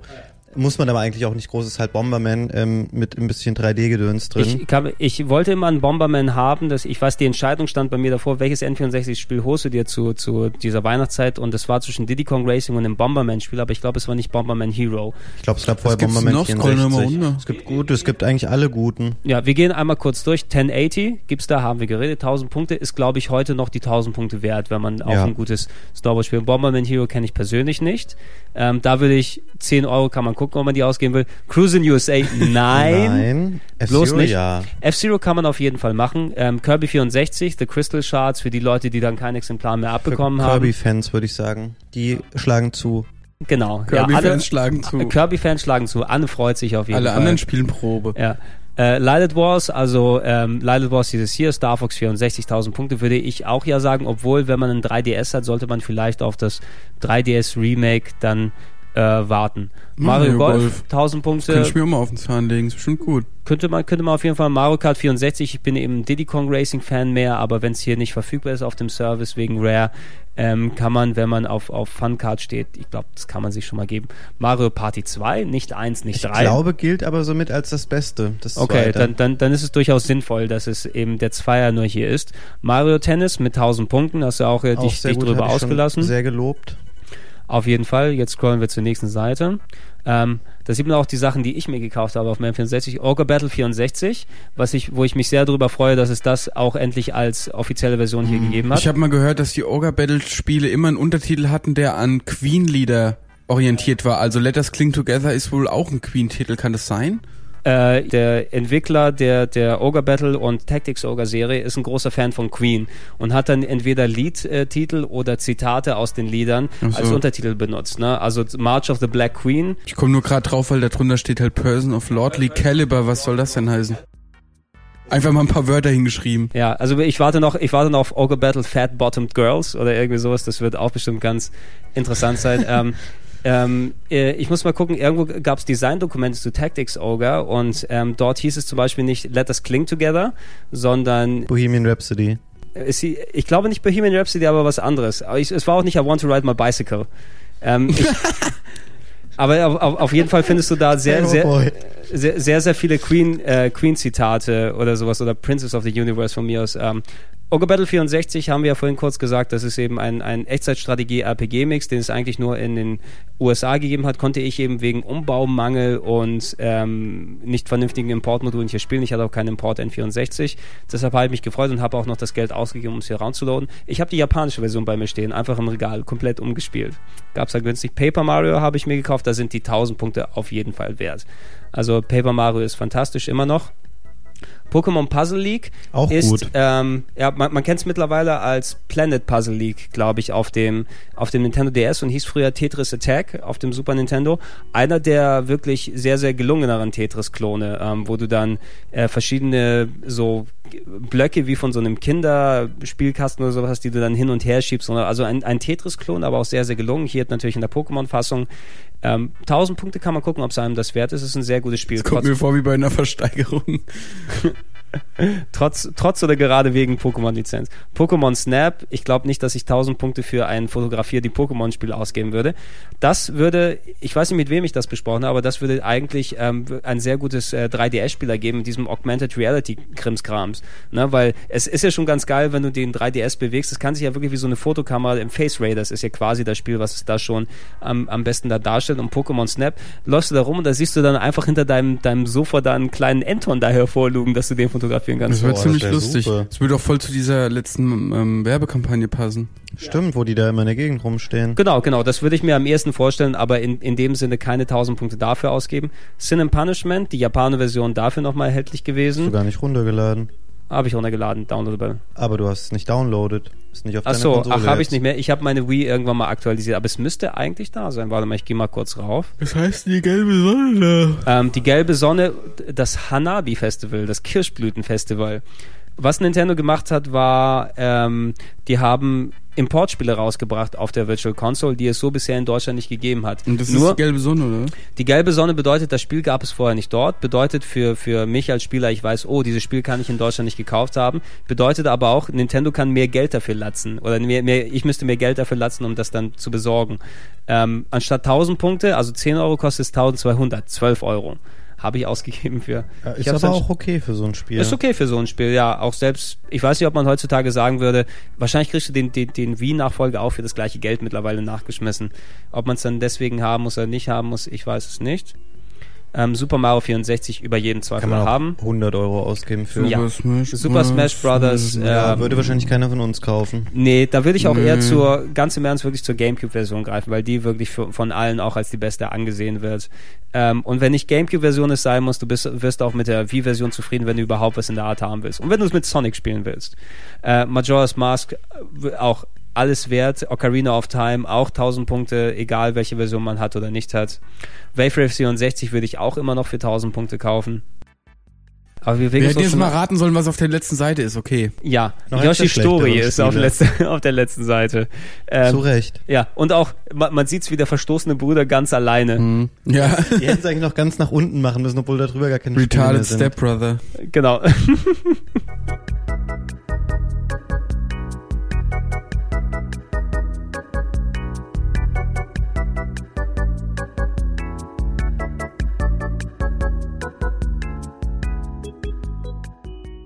Das Angebot ist überschaubar, aber man sieht, es gibt mit einer Handvoll Ausnahmen auch fast nur N4, also Nintendo Es gibt N64 sogar mehr Neo Titel. Geo Ja, das es muss man überhaupt sich mal. ein, ein Spiel, was nicht von Nintendo jetzt Ist war? Bomberman Hero, glaube ich, Könnte von von Hudson Nintendo? gewesen sein, aber ich glaube, äh, Ogre Battle war wahrscheinlich auch nicht Also von Ogre, Nintendo. Ogre Battle ähm, ist, ich glaube, von Nintendo gepublished worden. aber sonst ist es mir noch nie aufgefallen vorher in fünf Jahren wie. Äh, es gibt nur Nintendo-Spiele. Mhm, mhm. Man kann natürlich, ähm, bei Nintendo war es noch prädominanter als bei anderen Herstellern, die machen nun mal die besten Spiele für ihre eigene Konsole und für viele ist es auch nur der Kaufgrund. Und wenn man nur Nintendo-Spiele haben will, man ist, glaube ich, auch mit der Wii Virtual Console gut am Fahren und muss sich jetzt keinen N64 selber sorgen. Für die selteneren Titel, für die einzigartigen Sachen, ähm, spricht aber nichts dagegen, sich so, so eine kleine und mittlerweile auch eben günstige Hardware sich dann mit reinzupacken. Wenn ich jetzt auf, auf unseren ähm, Counter dann sehe, glaube ich, haben wir auch die sinnvolle Länge dann, dann bekommen. Hast du denn da noch was? Oder? Äh, nee, haben wir jetzt vier Stunden schon voll. Wir haben vier Stunden, haben wir schon voll, ja. Boah, ist aber ja nix mehr jetzt. Irgendwas muss da noch sein. Nö, was soll noch sein? Ich finde es aber auch gut, wenn es ein ähm, halbwegs überschaubares Angebot von so einer Konsole gibt. Ich glaube, wenige Leute Das werden dann Netzteil sagen, war ganz schön. welches? Netzteil war ganz Weil schön. man es in die Konsole stecken konnte.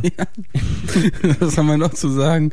Und- es hat äh, unten zwei Gummifüßchen gehabt und hinten dann wieder nicht mehr.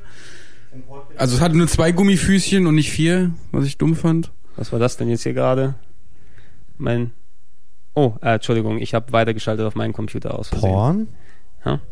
Aus den. Was? Ich, du, du hast nichts gesehen, das schneide ich auch alles raus.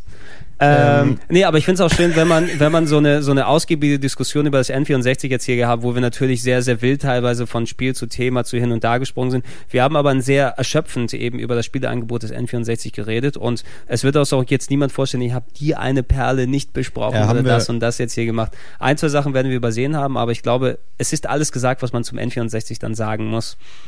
Wir können ja jeder noch ein Fazit abgeben. Mhm. Mhm. Können wir machen. Trant, lass uns doch bei dir anfangen. Wie hast du jetzt mit einigen Jahren Abstand, ähm, mit der ganzen Vorfreude, mit den Erlebnissen, die du mit dem N64 hattest, was denkst du heute über das N64? Was ist dein Fazit über ähm, Du Nintendos hast jetzt wieder so bedeutungsschwanger angeteased, als hätte ich voll die wichtigen Sachen zu sagen. Ja, aber, aber es kann auch ruhig ordinär sein. Was soll ich denn sagen? Och. Na, ich habe ja die ganze Zeit gesagt, dass ich das Ding mir gut geredet habe, aber ich ähm, finde ich finde es auch gut.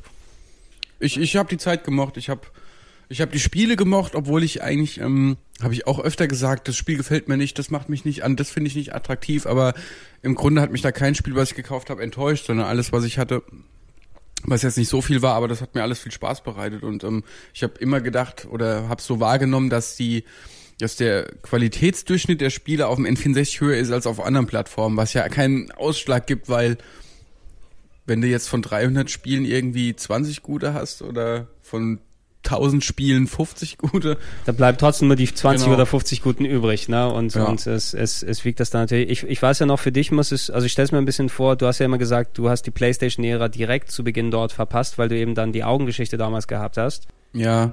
Und ich habe es halt nur bei Freunden erlebt, was ich, also ich meine, da habe ich auch nur, genug mitbekommen, aber also jetzt so rein vom technischen Standpunkt her, ich ähm, musste dann auch immer über so Sachen wie Nebelwerfer oder Wischiwaschi-Konsole oder wa- was waren denn noch für, für Schimpfnamen? Äh, Nebelwerfer war schon das heftigste Ja. eben, was du dann hattest. Aber das Verwaschene war auch 64. immer, das Verwaschene stand auch immer heftig in der Kritik und das, also ich, abgesehen von dem Nebel fand ich die, fand ich die Sachen, die es da gab, alle hübscher irgendwie auf PS, äh, als Na- auf na ja. PS1. ja, muss, muss ich auch sagen, es, es Nee, gibt weil auch, was wir ja am Anfang gesagt haben, dieses zugelegte, wackelige fand ich doof und das blockige fand ich Ja, doof. aber es gab auch viele Sachen. Entschuldigung, aber es gab auch viele Sachen auf dem N64, ähm, die per se einfach vom Design, es gab unglaublich viele westliche Spiele, die hässlich waren. Mir fallen natürlich die ganzen Prügelspiele ein, die wir vorhin kurz angerissen haben. Ja. Und ähm, auch das, das Nebelding, was du halt schon gesagt hast. Ich finde, das hat unheimlich viel bei vielen Spielen einfach kaputt gemacht. Deswegen Ja. kann ich nicht per se sagen, dass es ähm, auf dem N64 die Spiele im Schnitt hübscher waren als auf der PS1. Das würde ich Nö. jetzt nicht mal unterstreichen. Es gab halt ein paar Sachen, die waren dann echt dafür sehr schön, wie eben in Mario oder auch in Banjo-Kazooie. Aber so in der Masse, da haben sich halt schon die technischen Schwächen, die das Gerät einfach hatte, dann auch umso deutlicher äh, manifestiert. Mhm. Du, kann, du kannst eben nicht einfach sagen, dreifache Power gegenüber der PlayStation 1 im Prozessor ergibt die dreifache Grafikqualität. Ja. So, so ist es eben letzten Endes nicht gewesen. Und, und ich, ich, ich kann es auch in der Hinsicht nachvollziehen. Fabian, was, was ist denn deine Meinung zum Ähm, 64? ähm, also ich würde sagen, das Nintendo 64 äh, hatte wirklich viele, viele Tiefen und es hatte viele Höhen. Ähm, es hat mich äh, auf der einen Seite enttäuscht, dass so viele Sachen, die vorher angekündigt waren oder versprochen worden waren, von dem Gerät einfach nie eingelöst wurden. Ähm, es war nicht die, die nächste Generation des Spielens. Ähm, viele Genres haben de facto einfach nicht stattgefunden auf dem Gerät, wie zum Beispiel Rollenspiele. Es gab nie das Final Fantasy, auf das ich mich gefreut habe. Es gab Spiele, die äh, grafisch einfach hässlich waren, ähm, die mir überhaupt nicht zugesagt haben, Enttäuschungen wie Yoshi's Story. Es gab auf der anderen Seite aber auch viele Spiele, die ähm, überragend gut waren, die wir jetzt gar nicht groß nochmal äh, im Detail beschreiben müssen, wie eben Mario oder auch ein Ocarina of Time, ähm, die für mich einfach auch tatsächlich, obwohl wir jetzt schon drei Generationen später haben, ähm, einfach immer noch da sind und gut sind und ihre Berechtigung immer äh, haben und haben werden. Von daher würde ich sagen, es war schon, war eine coole Konsole, auch wenn sie vielleicht nicht alles ähm, richtig gemacht hat oder so gemacht hat, wie man sich das vorher gewünscht hat. Aber ich glaube, es war auch damals ganz gut, dass Nintendo ähm, diesen in Anführungsstrichen Flop mit der Konsole hatte, äh, weil es für die auch so ein bisschen so ein Wachrütteln war, weil sie vorher ja immer auch verschrien waren als so ein bisschen arroganter Hardwarehersteller, der sehr dominant auf dem Markt einfach war und dadurch waren sie gezwungen, sich ein bisschen damit auseinanderzusetzen und ähm, mal zu überdenken, was wollen eigentlich die Konsumenten und was sollten wir vielleicht machen. Das hat zwar dann beim GameCube nicht so gut funktioniert, der sich ja ähm, nochmal deutlich schlechter verkauft hat äh, in der Summe, weil es einfach, ähm, wenn man ehrlich ist, vom Design jetzt mal abgesehen, war das eine reine MeToo-Konsole, die genauso war wie eine PS2 oder eine Xbox und in Teilbereichen vielleicht ein bisschen besser. Mit dem einen Griff zum schlechter. Wegschmeißen. Ja. Genau, aber in der Summe halt nichts Besonderes und dann haben sie es halt später mit der Wii erst geschafft, tatsächlich wieder was Cooles zu machen. Und das Nintendo 64 war da wirklich so ein bisschen die, die Wende einfach, was, ähm, was Nintendo darstellt in der Branche und vielleicht auch für sie, um mal zu realisieren, ähm, dass sie einfach da wieder sich mehr Mühe geben müssen oder einfach sich auch mal über den eigenen Status klar zu werden. Mhm, mhm. Ja, ich, ich würde bei den beiden Sachen, die ihr gesagt habt, also den Sachen würde ich auch dann eigentlich nur beipflichten. Ähm, es ist eben für das, was du von als Gamer von Nintendo gewohnt hast, um Nintendo konnte sich während der NES-Ära und die, der Super Nintendo-Ära wirklich diese Arroganz erlauben, trotz der Konkurrenz, die sie durch das Mega Drive in Amerika speziell gehabt haben. Sie waren die no dominanten Leute und konnten eben wirklich ihre eigenen Regeln bestimmen. Das hat aber in einem Umfeld, wo das N64 dann gewesen ist, mit den, den kleinen Fehlern, die es gab, oder sogar größere Fehler mit auf Modul setzen und dies und jenes, ähm, dass, dass Sony und, und Sega, aber speziell Sony so in die Bresche gesprungen sind, dass denen das Wasser abgegraben wurde. Da musste Nintendo ein Umdenken stattfinden und das hat erst wirklich mit der Wii-Ära erst gegriffen, dass die in die Richtung gehen. Also dass das ähm, der GameCube war noch ein bisschen ein Festhalten daran, an dem in den Augen der Gamer dieser leichte Abwärtstrend da dort entstanden ist, während Nintendo eben von 80% Marktanteil zu ganz, ganz unten abstürzt und Sony ganz nach oben dann dorthin geht. Das ist ja wieder fast dann jetzt wieder zurückgedreht worden und du hast Microsoft noch als wirklich ähm, erstarkten dritten Teil, der dazu gekommen ist.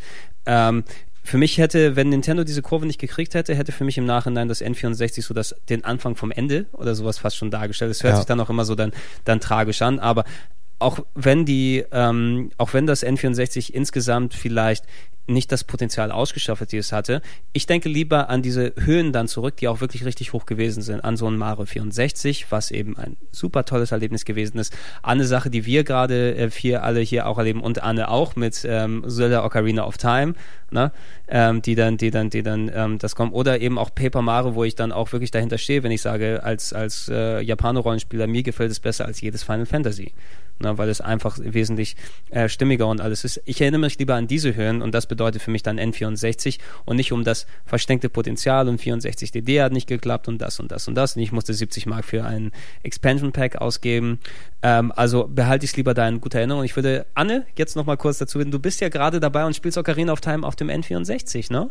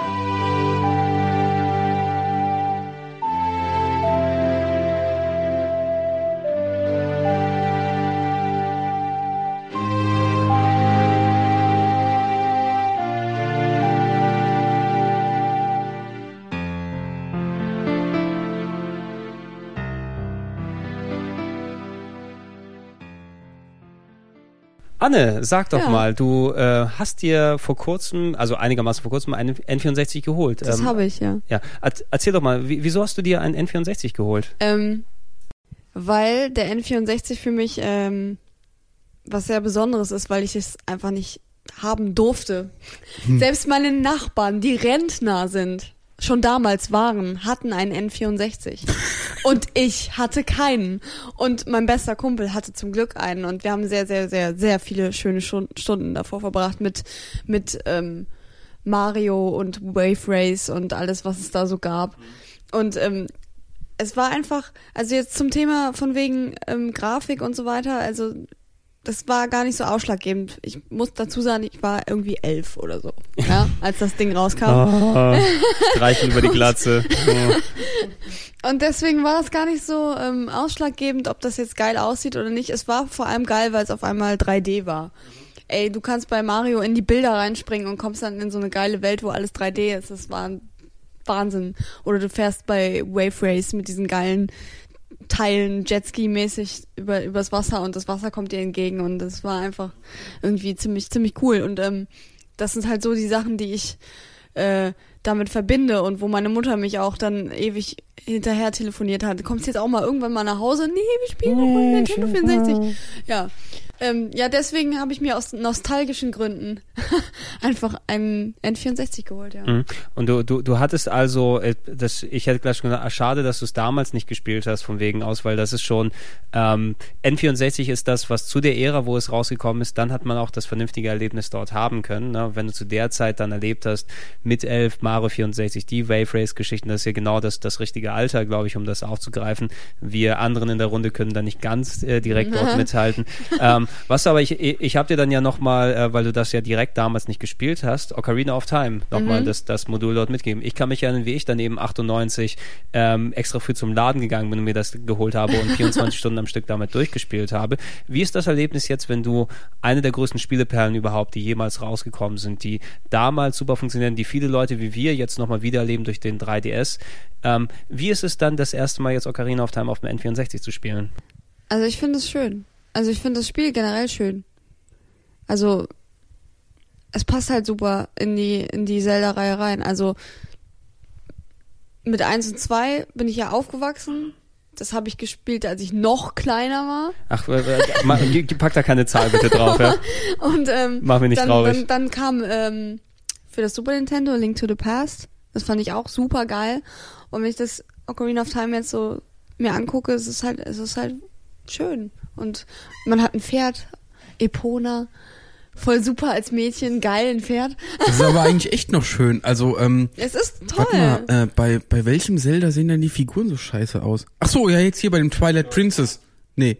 Bei dem Twilight Princess sehen die, sehen die ähm, Dorfbewohner so total deformiert Ich, aus. find- das de Und, deformierte Baby finde ich sehr lustig. Ja, genau. der sieht und bei, aus, bei echt. Ocarina of Time sahen die eigentlich auch schon alle ziemlich scheiße aus, aber es hat einen gar nicht so gestört. Nee, hat's auch nicht. Ich finde es immer noch äh, echt äh, eigentlich attraktiv. Es ist alles ein bisschen klotzig und so, aber, Aber wenn Geschichte der. Sonnenuntergang irgendwie, wenn die Sonne sich senkt und äh, die Steppe irgendwie wird so rötlich in rötliches Licht getaucht, Mhm, kann man sich immer noch angucken.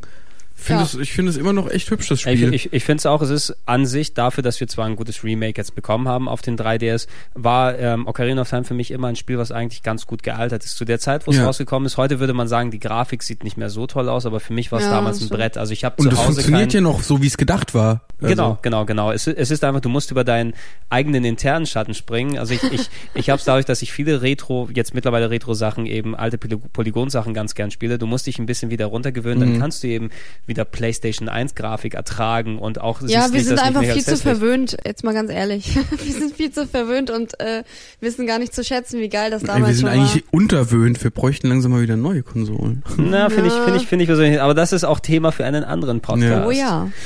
Ähm, so ein Tourer könnte man heute nicht mehr spielen, aber so ein Zelda geht noch. Nee, äh, das, das äh, habt, habt ihr ja schon dann ausgewählt. Zelda hat so eine spezielle Ocarina of Time, so eine zeitlose Qualität, ob du es jetzt im Remake oder im Original dann dort spielen kannst. Die Sachen, die damals funktioniert haben, mit der Grafik, mit der Steuerung, die sind verfeinert worden, die sind verbessert worden, aber ich finde, Ocarina of Time ist noch nicht so überholt, wie es jetzt ein Turok wäre, wie Ey, es und jetzt das ein hatte ein wäre. Lock-on-System, ne? Hm? Lock-on-System. Genau, genau. Das haben wir alles ja dann, dann Voll super. ausgeführt, so, dass du heute das in vielen Spielen noch findest. Ich finde eben Ocarina of Time, wenn du wieder ein bisschen reinkommst, selbst als solche Vielspieler, wie wir es sind, kannst du damit super wieder deinen Spaß haben und auch selbst das Remake, was nicht so extrem ver äh, verändert wurde. Hey, ich bin auch gleich wieder komplett drin. Also Fabian, du hast den Beitrag ja für, für Game One TV gemacht.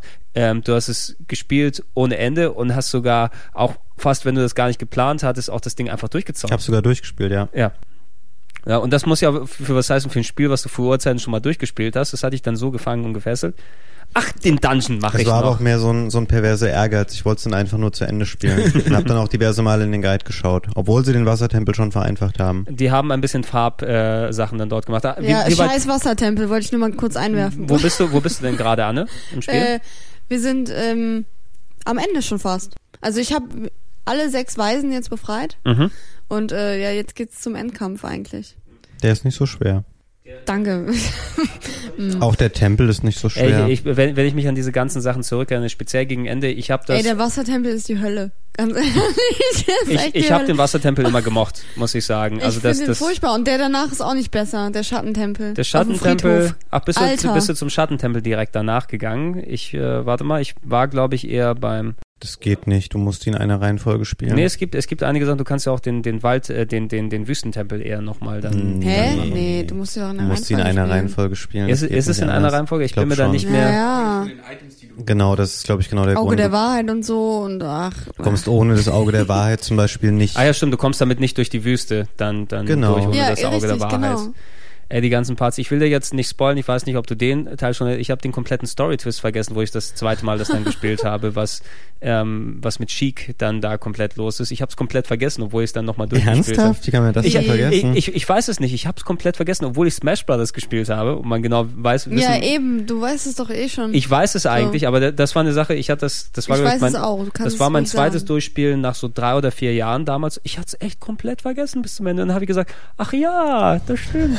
das war's. Oh, und äh, mir fällt in Sachen Ocarina of Time auch nochmal ein, als es damals rausgekommen ist, ähm, ich war damals gerade nach Arnsburg gezogen, hatte dort meine, meine erste eigene Wohnung und äh, ich bin einmal dort bei der Arbeit umgeknickt und hatte, also ich bin beim Hast vier Wochen gespielt. Nein, ich, ich, ich, ich kann mich erinnern, ich war umgeknickt und hatte mir die, die Bänder da überdehnt im Knöchel. Das heißt, ich konnte nicht aufstehen mit, mit, mit, mit meinem Bein dort. Sobald ich mich draufgestellt habe, war es das. Der Arzt hat gesagt, bleib mal ein paar Tage zu Hause. Also habe ich dann mitten im Sommer dort äh, Ocarina of Time dann nochmal dort weitergespielt. Ähm, also ich glaube, das wäre wahrscheinlich mit der Chance schon das eineinhalbte oder zweite Mal gewesen. Und ähm, ich konnte mich währenddessen nicht bewegen, weil ich sofort tierische Schmerzen hatte. Und das äh, viele Tage bestanden nur aus äh, schmerzhaft zur Toilette gehen und dann wieder zurücksetzen und Ocarina of Time weiterspielen. Also habe ich damit den Schmerz noch komplett verbunden im Kopf mit dem, äh, mit dem Wüstentempel. Das sind so wieder komische Erinnerungen, die wieder dann hochstechen. Der wiederum sehr einfach ist, muss ich sagen. Ja. Ja. Die äh, Hexenentgegner dort am Ende, ne? Ja. Das sind die, die, Sehr die, vorhersehbar die, alles. die, die beiden, die kommen. Ach, ist schon. Die ein Endgegner sind gewesen. generell eigentlich leider nicht so. Nee, nee. Das heißt leider, sie sind Also, einfach nicht so schwer in dem Spiel, nicht Doch, so der herausfordernd. Trommeltyp ist schwer, finde ich. Findest du? Ja. Äh, Weil man da den Pfeil und Bogen Ich äh, bin gestorben, muss. sofort. Also an, Anne, falls das Interesse dort besteht, wenn du Ocarina of Time durchgespielt hast und du noch N64 Sachen weiterspielen willst, Paper Mario gebe ich dir rüber. Yay. Ja, weil Das ich, glaub, ich glaube, das, das könnte Ja, im ich Spiel genau auch. nach deiner Kragenweite sein. Ja. Das Alles, was süß und knuffig ist, genau wie Kirby. Her damit. Immer her damit. süß und knuffig her damit. Ich glaube, das sollte auch ein gutes Schlusswort sein. Hey, wir sind mittlerweile angelangt bei, oh Gott, ähm, ich will diese Zahl jetzt ja auch jetzt äh, hier gar nicht nennen. Ähm, ich bedanke mich äh, erstmal bei, bei Fabian Trant und Anne, äh, die sich alle für weit über vier Stunden mit mir jetzt hier zusammengesetzt haben an verschiedenen Locations den ganzen Tag hinüber und eigentlich nur geschwallt und geblabert haben, während sie sich schön hätten entspannen und arbeiten können. Äh, Das war ähm, doch Arbeit. Und Entspannung. ja. Vor, vor allem werdet ihr aber nicht dann adäquat dafür bezahlt oder mit, mit ähm, Ja, aber das werden wir ja normal bei der Arbeit auch nicht. nee, das stimmt. Ja, eigentlich wir, wir äh, nehmen uns nur was aus der äh, Kaffeekasse, wenn keiner guckt und versuchen aus der damit dann, Kaffeemaschine Bohnen mit nach Hause. Wir sind nämlich auch alles Praktikanten, das weiß nur keiner. Ach so, stimmt eigentlich. Ja, der einzige, der angestellt ist, ist Sebastian, der dann der, der und wir alles sind Praktikanten, die, die drumherum. Aber wir, wir, wir haben auf jeden Fall ähm, uns, ähm, uns äh, sehr, sehr ausführlich über das N64 unterhalten. Und wie gesagt, nochmal mein Dank an euch alle, dass ihr euch die Zeit hier dafür genommen habt. Mir machen diese ähm, Konsolen umschauen immer eigentlich recht viel Spaß, weil natürlich kannst du dich nicht so in die Tiefe gehen, wenn du es wie bei nur einer einzelnen Spielserie machst, aber dir kommt nochmal ins Gedächtnis, was du einfach mit so einer Konsole, mit so einer Ära damit verbindest. Ne? Und N64 ist für viele nicht die beste Konsole vielleicht gewesen oder die wichtigste, aber hat schon einen entscheidenden Teil und einen entscheidenden äh, Part meiner, meiner, meiner Gamer-Karriere und meines, meines eigenen Daseins doch mitbestimmt. Das war schön, da mal wieder, auch wenn es jetzt nur für vier plus Stunden gewesen ist, da mal wieder Revue passieren zu lassen. Also, danke euch dafür. Ja? Ja, Ja, danke, sehr dass gerne. du das immer machst. Jetzt, jetzt kommt nur der Spaß auf mich zu, alle schneiden und äh, piepen und Musiken reinzumachen. Das wird ein ganz großer Aufwand. Pack noch ein Gut. bisschen Musik zum Träumen rein. Ah, oh, ähm, Und äh, hier pack noch die, die Jazzmusik rein von Space Station Silicon Valley. okay, das, das, das werde ich Das jetzt auf Video jeden Fall rein. rein. Pilze sind kein Jazz. Da, damit sollte auch, wie gesagt, da- dann sind es Pilze.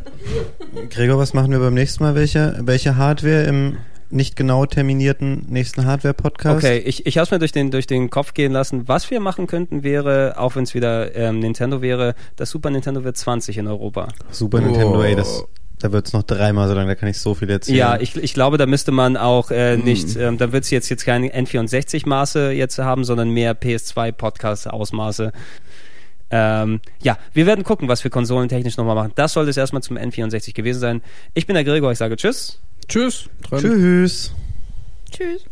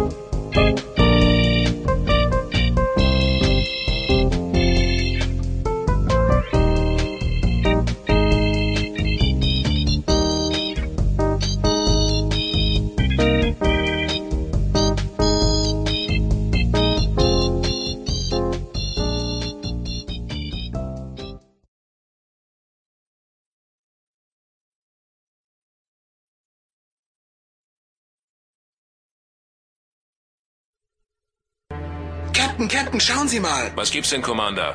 Ich bin mir nicht sicher, aber irgendetwas stimmt hier nicht. Ich empfange Signale, die nicht eindeutig identifizierbar sind. Höchste Sicherheitsstufe. Wir müssen herausfinden, was das zu bedeuten hat. Aktivieren Sie den Zentralcomputer. Zentralcomputer aktiviert. Captain, es scheint sich um eine höher entwickelte Spezies zu handeln. Unglaublich. Sie sind uns weit überlegen. Das sind technische Details. Was aber bedeuten sie? Bleiben Sie dran. Der Computer arbeitet auf Hochtouren. Jetzt wird es deutlicher. Ich kann es klar erkennen. Nintendo. Nintendo 64. Ich will alles erfahren. Ich muss genau wissen, um was es sich hierbei handelt. Informationsdisplay aktivieren. Aktiviert. Sprachmodul aktivieren. Aktiviert. Sie sehen Nintendo 64, die 64-Bit-Power-Maschine für unglaubliche 3D-Welten. Gehen Sie näher ran. Cartridge-Technologie, keine Ladezeiten, Plug-and-Play, sofort einsatzbereit. Was bedeuten die vier Anschlüsse an der Vorderseite? Eingebauter Vier-Spieler-Adapter. Äh, Genauer. Gleichzeitiges Spielen von bis zu vier Spielern. Der gemeinsame Weg in eine neue Dimension. Was ist los, Commander? Gehen Sie auf Frequenzkontrolle. Multifunktionaler Controller in sechs Farben. Optimale Kontrolle der dritten Dimension. Integrierter 3D-Analog-Joystick. 360 Grad Bewegung, stufenlos und präzise. Genial! Schauen Sie, ein Controller-Pack? Moment, ich versuche herauszufinden, was das ist. Controller Pack wird an der Unterseite des Controllers eingesetzt. Zusätzliches Speichermodul für Spielstände, neu entwickelte Charaktere und Highscores. Was ist denn jetzt los, Commander? Keine Ahnung. Finden Sie es raus. Ist das ein Angriff? Machen Sie schnell. Schutzschilde sind aktiviert, aber ich sehe gerade... Ja, was? Was? Jetzt sagen Sie schon. Rumble Pack, neueste Force-Feedback-Technologie. Jeder Schuss, jeder Zusammenstoß wird fühlbar. Realistische Vibrationen. Man sieht, was man fühlt. Korrektur. Es muss heißen, man fühlt, was man sieht. Zentralcomputer, fassen Sie zusammen. Nintendo 64, die Konsole des Jahres 97. 64-Bit State of the Art. Plug and Play durch Cartridge-Technologie. Eingebauter Vier-Spiele-Adapter. Rumble Pack. Multifunktionaler Controller mit 3D-Analog-Joystick. Controller Pack Speichermodul. Erweiterungsfähig durch 64 DD Laufwerk und Memory Expansion. Fazit: ultimativer Spielspaß. Commander, wir brauchen noch mehr Informationen über Nintendo. Sofort. In Ordnung, ich rufe Sie ab. Allgemeine Nintendo Informationsdatei. Starte Wiedergabe.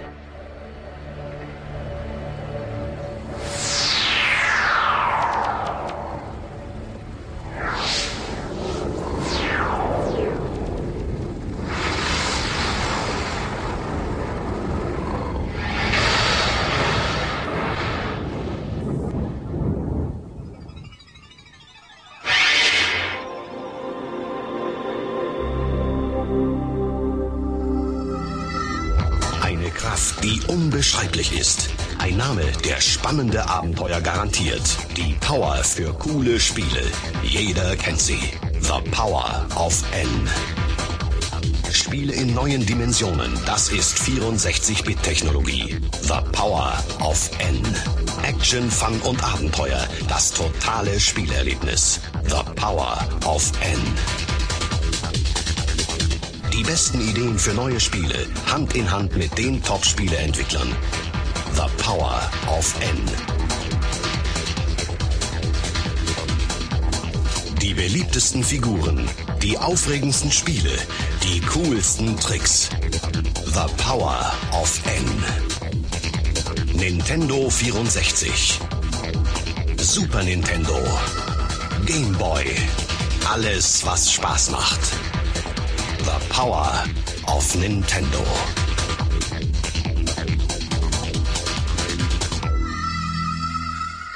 Faszinierend. Captain, der Computer hat noch detailliertere Informationen. Es ist eine riesige Nintendo 64 Software-Datenbank. Schauen Sie, es geht los.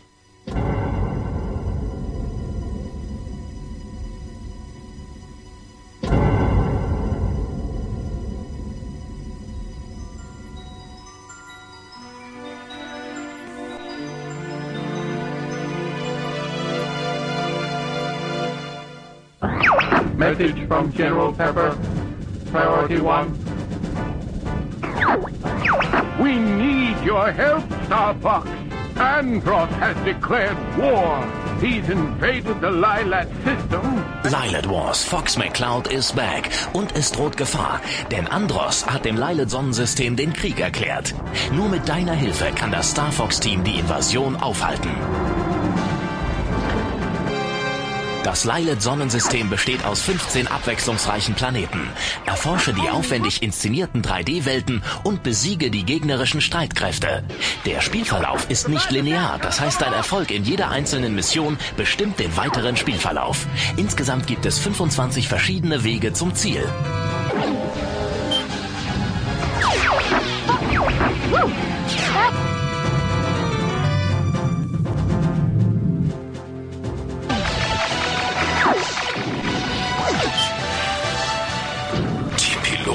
beherrschen ihr Handwerk. Muss schon sagen, präzise Flugmanöver.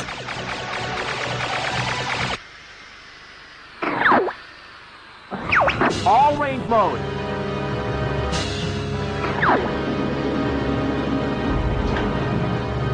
Es gibt zwei verschiedene Flugformationen. Bei der offenen Formation bewegen sich alle Teammitglieder vollkommen frei im dreidimensionalen Raum.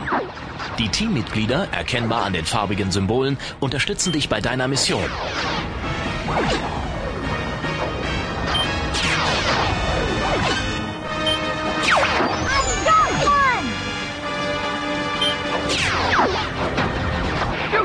Außerdem stehst du die ganze Zeit über mit den Teammitgliedern in Funkkontakt.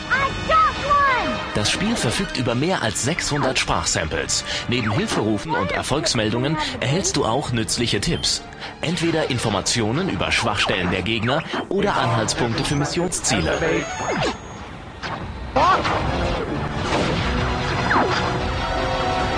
All units report. The hatches are open.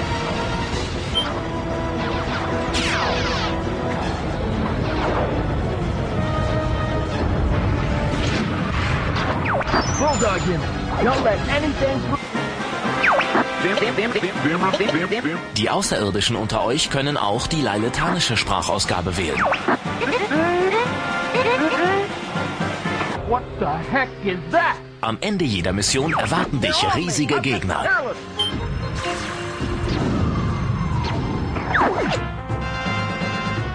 Mein Gott, schauen Sie, diese Greifarme. Gigantisch. Let me handle this.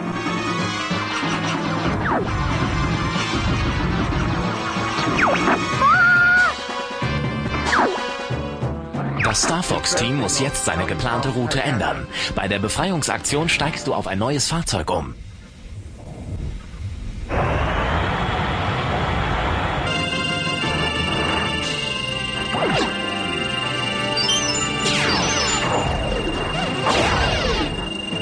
Jetzt ist dein ganzer Einsatz gefordert. Denn das Monster hält den A-Wing in seinen Klauen gefangen. What are you doing? Hurry up! Captain, wir haben es geschafft. Operation erfolgreich ausgeführt. Für Unterwassereinsätze steht dir ein drittes Fahrzeug zur Verfügung.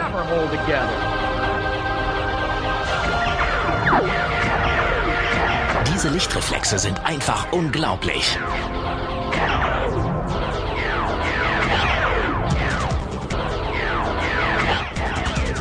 Natürlich kannst du jederzeit zwischen verschiedenen Perspektiven wechseln.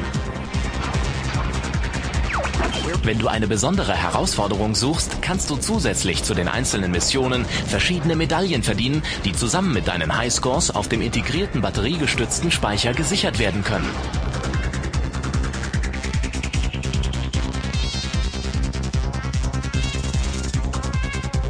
Im Vier-Spieler-Modus können bis zu vier Spieler gegeneinander antreten. Und die waghalsigen Flugmanöver, die du im gesamten Spiel erlebst, sind hier besonders nützlich. Spannende Duelle garantiert.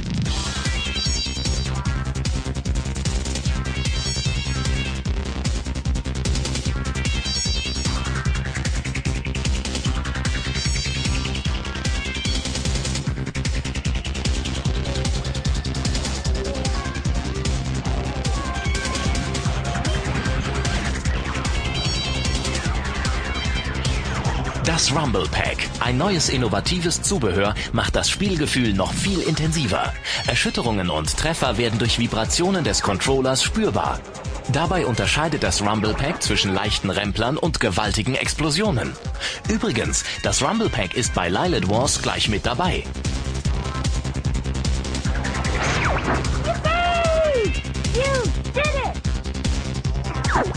Tja, das war ein Endgegner. Und was für einer. Aber es gibt noch viel, viel mehr.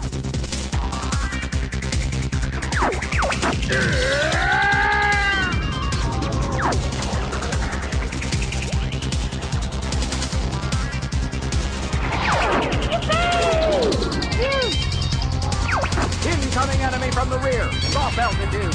That's it, boss! Eat and roar! Ah, so this is Star Emperor! I failed you! What's going on? He's running away!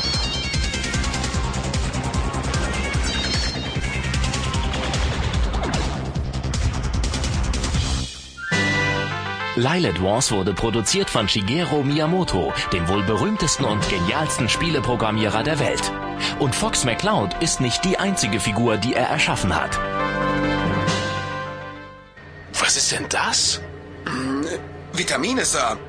Dies ist die nächste Datei aus der Nintendo 64 Software-Datenbank. Der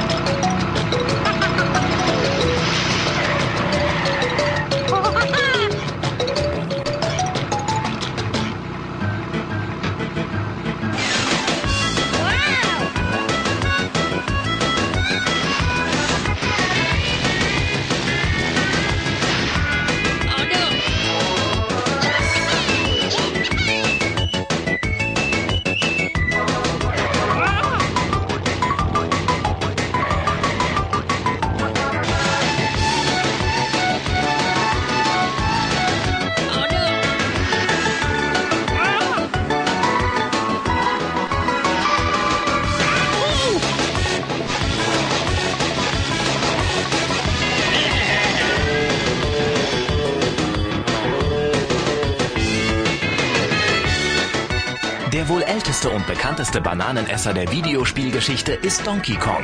Sein kleiner Freund Diddy Kong tritt zum ersten Mal in seinem eigenen Spiel auf. Und hier ist er in Diddy Kong Racing. Snowball Lap. Get ready! Go!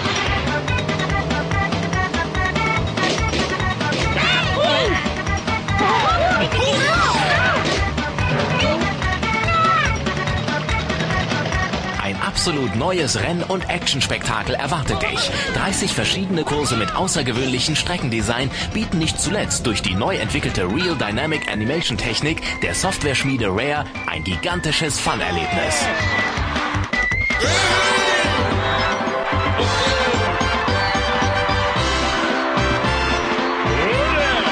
Ein Tipp, achte besonders auf die Balance. Du wirst schon sehen, warum. Es gibt acht verschiedene Charaktere mit unterschiedlichen Fähigkeiten und Eigenschaften. Ob im Buggy, im Luftkissenboot oder aber im Flugzeug. Es geht immer voll die Post ab. Die Strecken, die dir im Rennmodus zur Verfügung stehen, musst du zuerst im neuartigen Abenteuermodus entdecken.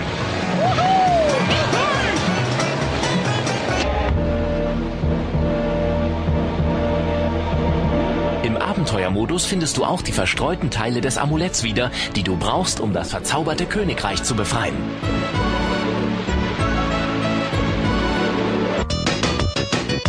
Deine Erfolge werden durch den integrierten batteriegestützten Speicher gesichert. Du befindest dich in einer gigantischen 3D-Welt, in der es fünf riesige unterschiedliche Landschaften gibt. Diese Welten kannst du nur erreichen, wenn du eine gewisse Anzahl an Ballons gesammelt hast. Mit dem Buggy kommst du hier nicht weiter.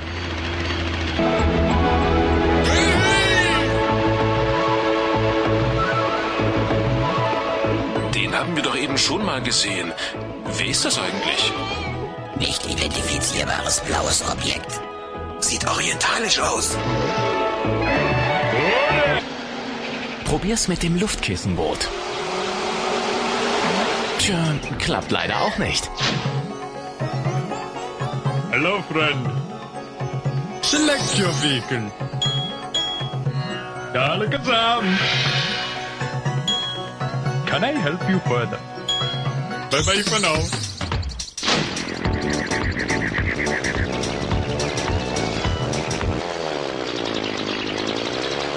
Na also, geschafft. Jetzt betrittst du eine neue Welt. Wie in jeder der fünf Landschaften musst du auch hier verschiedene Aufgaben lösen. Auf den Rennstrecken musst du alle Silbermünzen einsammeln. Eine weitere Herausforderung ist es, den blauen Elefanten in einem heißen Wettrennen zu schlagen.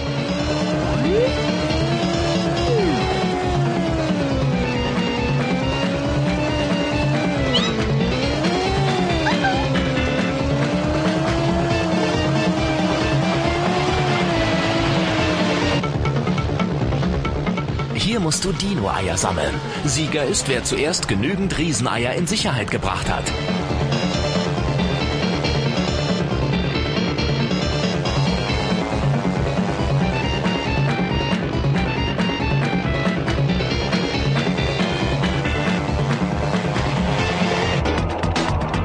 Und natürlich dürfen auch Endgegner nicht fehlen.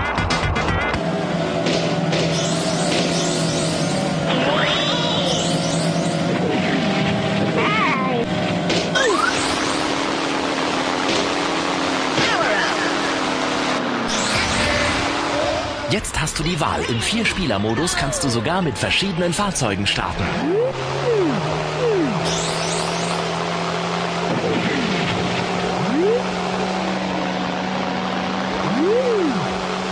Ach, äh, Commander, fragen Sie doch mal den Computer, ob dieses Spiel mit dem Rumble Pack funktioniert. Dieses Spiel ist Rumble Pack tauglich. Nicht nur sehen, sondern auch fühlen. Boah, da muss man sich ja festhalten. Oh, stimmt.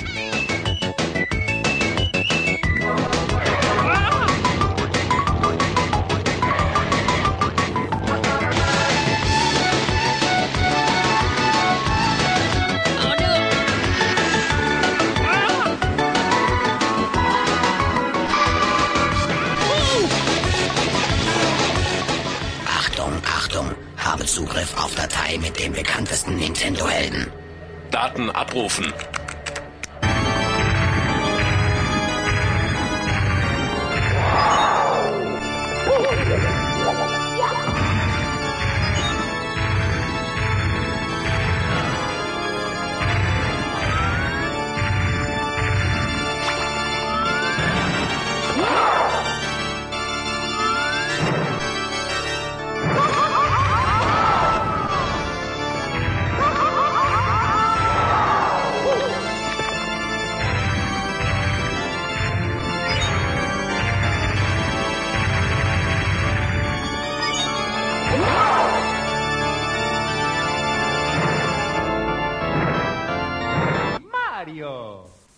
Mario ist auf dem Weg zur Prinzessin. Sie hat ihn zu Kaffee und Kuchen eingeladen.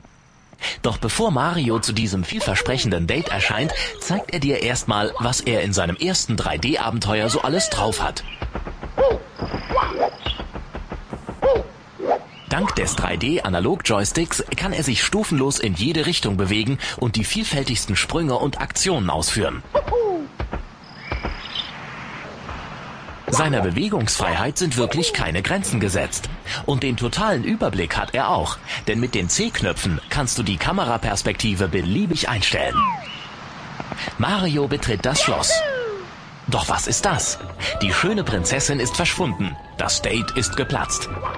Kein Wunder, denn die Prinzessin wurde von Bowser entführt. Dieser Halunke hat auch noch alle Powersterne geklaut und in den einzelnen Welten versteckt. Und Mario muss sie finden. Seine Suche führt ihn zu den abenteuerlichsten Orten. Zu einem Vulkan,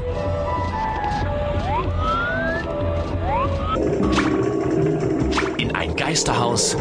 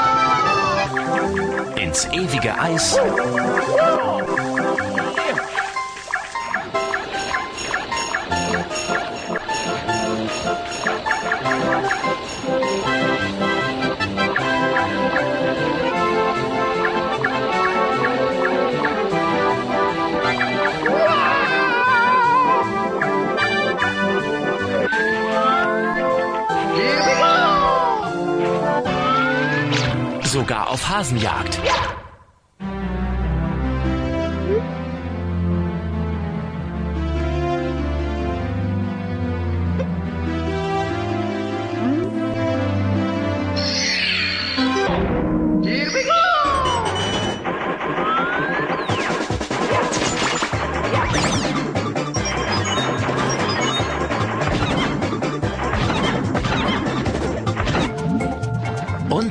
versunkene Stadt.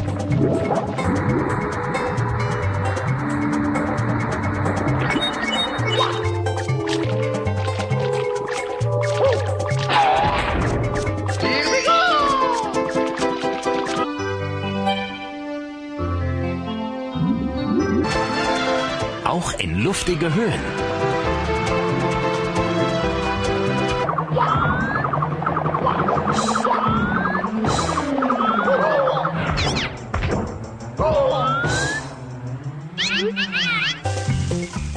Alles natürlich in 3D. Kein Wunder, dass Super Mario 64 jetzt zum Konsolenspiel des Jahres gewählt wurde. Doch jetzt läuft Mario zu echten Höchstleistungen auf.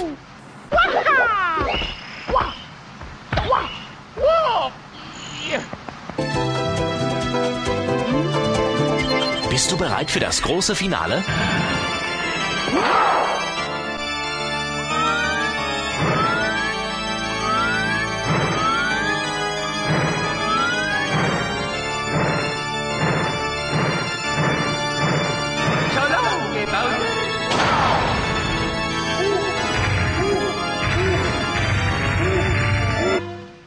Endlich haben sich die zwei gefunden.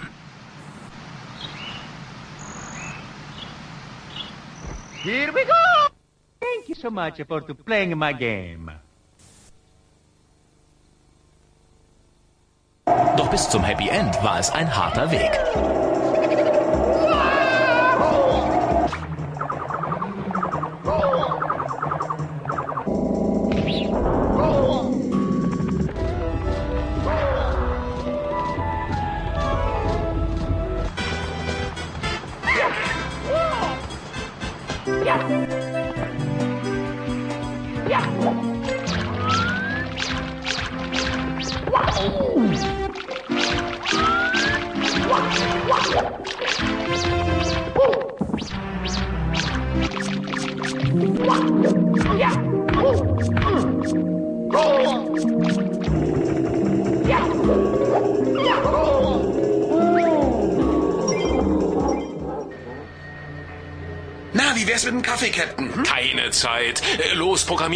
Nächste Datei, Commander. Zu Befehl, Sir! Es folgt Datei 5. Welcome to Mario Kart. Mario Kart 64 ist wie geschaffen für die Vierspieler-Konsole Nintendo 64. Im heißesten Rennen der Welt heißt es Fun, Fun, Fun. Besonders im Battle-Modus geht's richtig zur Sache. Verschiedene Charaktere mit individuellen Fähigkeiten treten in diesem irrwitzigen Go-Kart-Rennen gegeneinander an.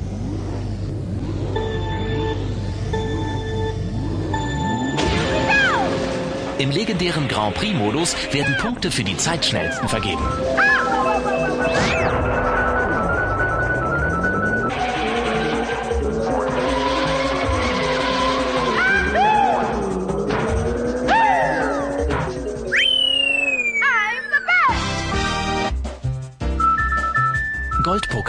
Erhältst du, wenn du die höchste Punktzahl erreicht hast und mit dem batteriegestützten Speicher kannst du die Spielstände sichern. Also rein in den Kart und ab geht's. Aufregende Action wartet auf dich, denn es gibt unzählige völlig unterschiedliche Rennstrecken.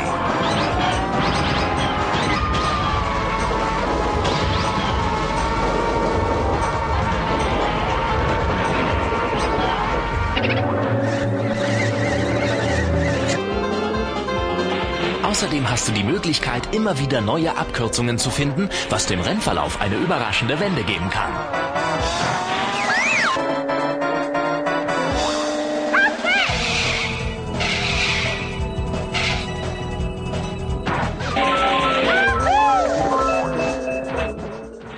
Stark. Rufen Sie gleich die nächste Datei auf. Jawohl, Sir!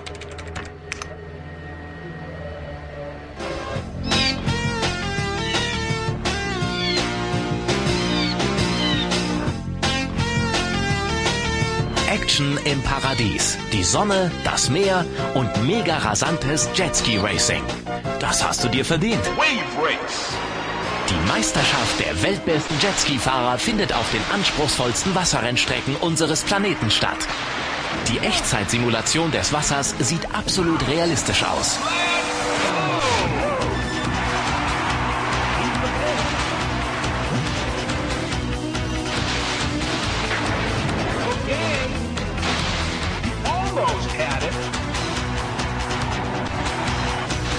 Ständig müssen sich die Fahrer auf wechselnde Wellen und Witterungsbedingungen einstellen.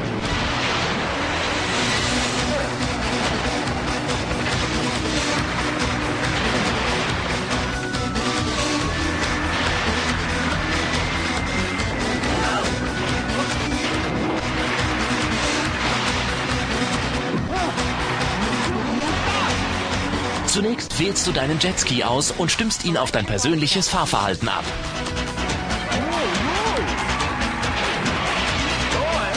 Neben der Meisterschaft gibt es das Zeitfahren, den spektakulären Stunt-Modus und den Zwei-Spieler-Modus.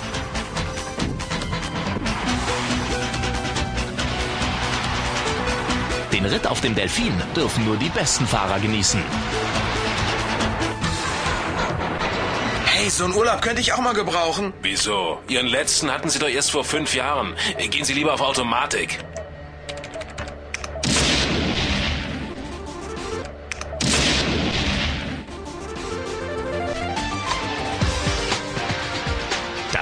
Explosive Spielvergnügen jetzt erstmals in 3D. Bomberman 64. Der Bomberman-Planet ist in höchster Gefahr. Außerirdische wollen die Macht übernehmen und nur du kannst es verhindern. Dafür stehen dir unzählige Extras und tonnenweise bekannte und neue Bombenmanöver zur Verfügung.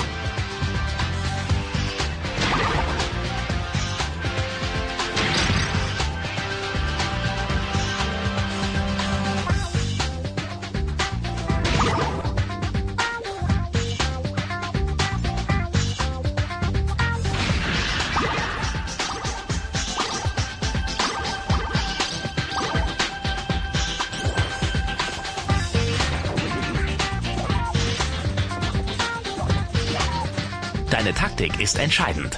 Denn um das schwarze Schloss der Außerirdischen zu erreichen, musst du wirklich alle Rätsel knacken.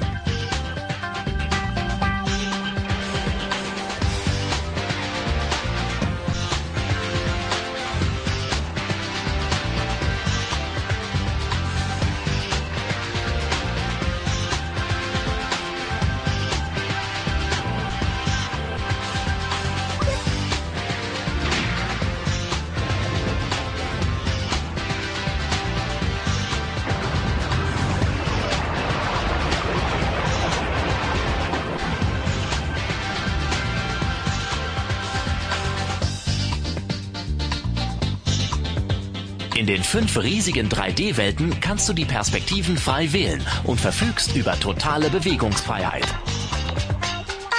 Deine Erfolge werden automatisch auf dem batteriegestützten Speicher gesichert.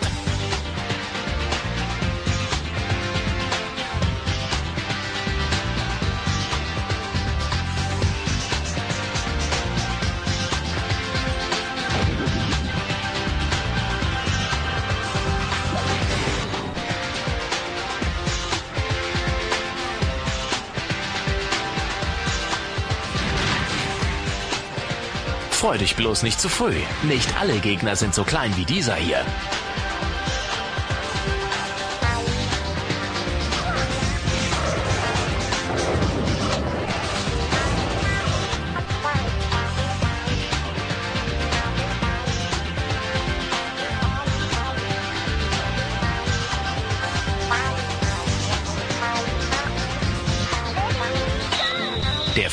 Vier-Spieler-Modus besticht durch seine isometrische 3D-Perspektive.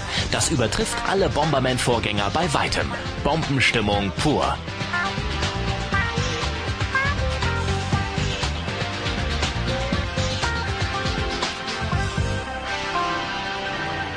Wow. Jetzt brauche ich einen Kaffee. Kommt sofort, Sir.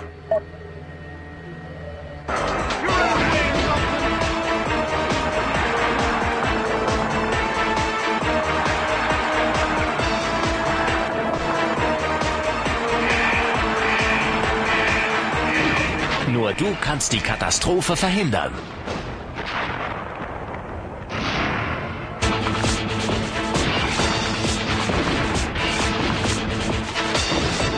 Die Situation? Transporter außer Kontrolle.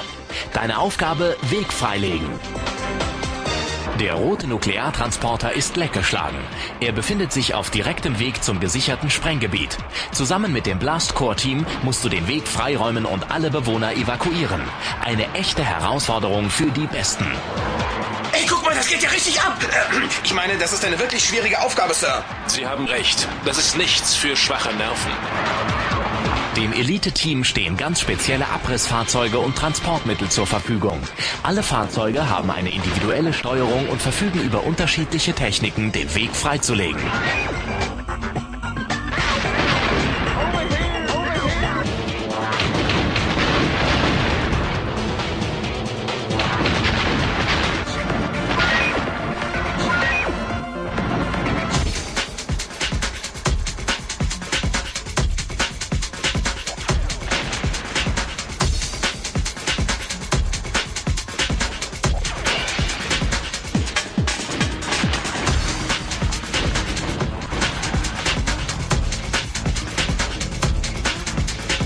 Außerdem gibt es ganz spezielle Fahrzeuge für die Bonusrunden.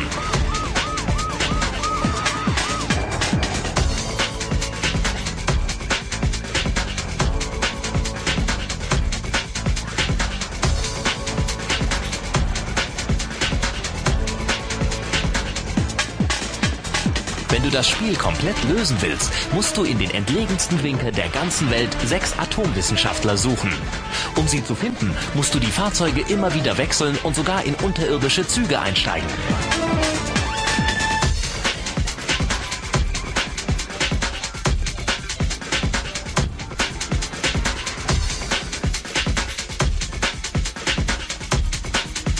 Durch die intelligente Kameraführung wird jede Aktion spannend in Szene gesetzt. Außerdem kannst du selbst beliebig die Perspektive verändern.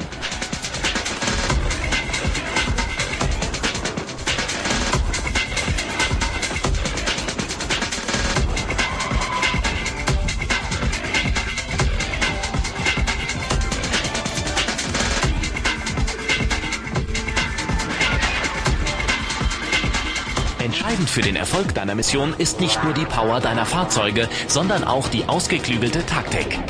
Die erste Maschine, die dir zur Verfügung steht, ist nicht immer die optimale. Oft führt nur die Kombination der Abbruchboliden und anderer Hilfsmittel zum Ziel.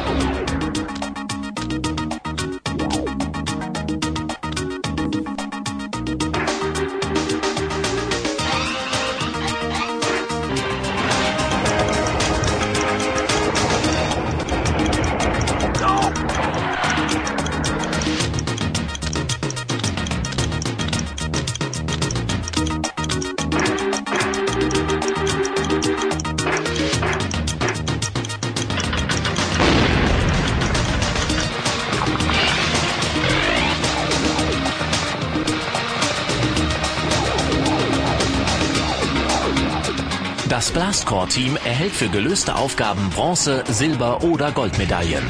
Die eingebaute Batterie speichert automatisch diese Auszeichnungen ab. Echte Abbruchprofis streben allerdings nach dem höchsten Rang, nach Platin. Show us what you've got. You can do this.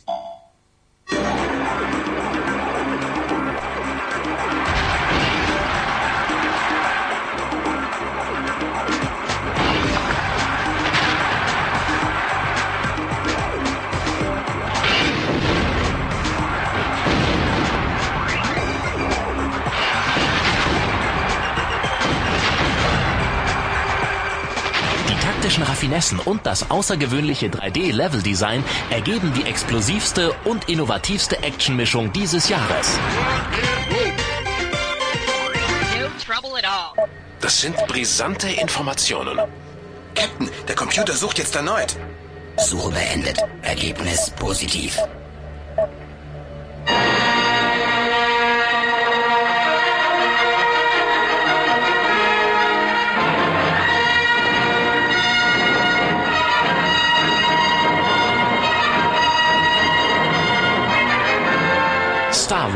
Shadows of the Empire.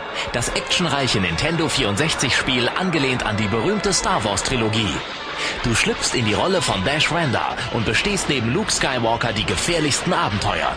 Zum Beispiel mit dem Snowspeeder auf dem Eisplaneten Hoth. Dort unterstützt du die Rebellen gegen die Truppen des Imperiums. Die AT-ATs sind gut gepanzert und sehr schwer zu besiegen. Nur mit einer genialen Taktik kannst du es schaffen. Doch es gibt unzählige andere Missionen auf den verschiedensten Planeten. Möge die Macht mit dir sein.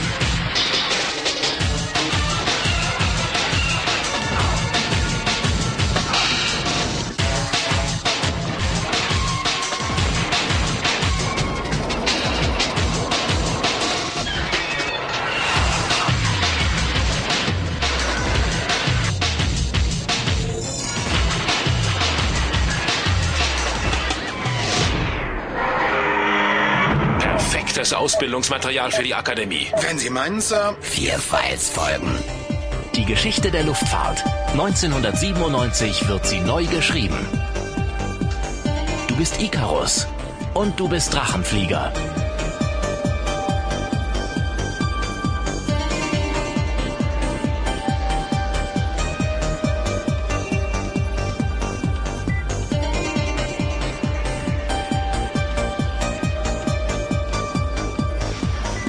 Fliegst mit Motorkraft oder sogar mit Raketenantrieb.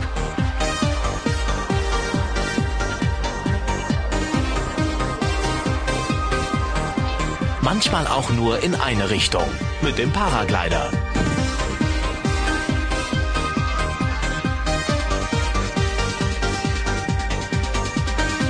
Und auf abenteuerlichste Art und Weise.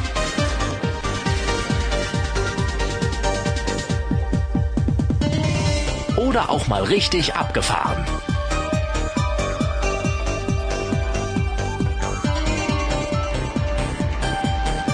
Erlebe die Geschichte der Luftfahrt neu mit Pilot Wings 64. Vielfältige Missionen, unzählige Fluglizenzen und die präzise Steuerung machen Pilot Wings 64 zu einem grenzenlosen Flugspaß. Mischief Makers spielt auf dem Planeten Clancer.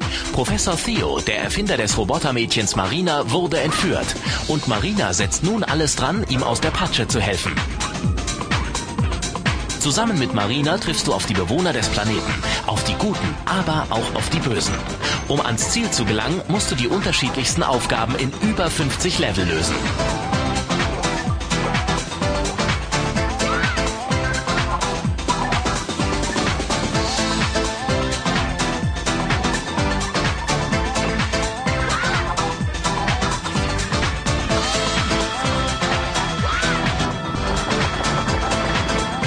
Stehen Marina die verrücktesten Aktionsmöglichkeiten zur Verfügung, wie zum Beispiel Düsenantrieb, verschiedene Waffen, Sprungfedern, zeitgezündete Bomben, diverse Fortbewegungsmittel und vieles mehr.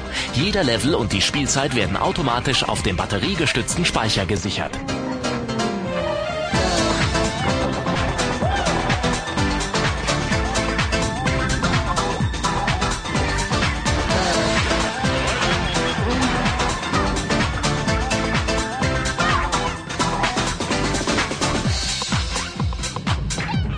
Bevor der Professor befreit werden kann, muss sich Marina noch einigen Gegnern stellen.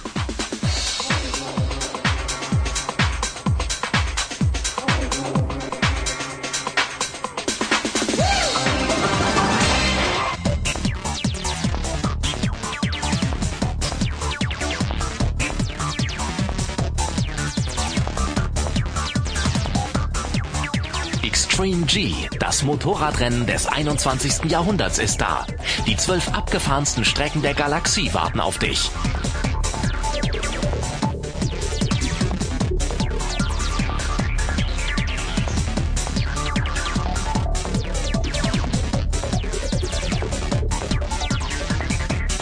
Auf futuristisch designten Bikes spürst du jeden Stoß, jeden Treffer. Das Rumble Pack macht's möglich.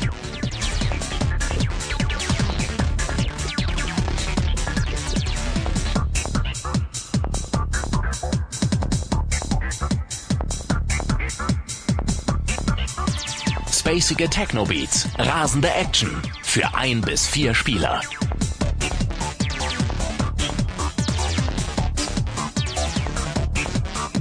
Und falls dich jemand überholt, kannst du ja eins der unzähligen Waffensysteme aktivieren.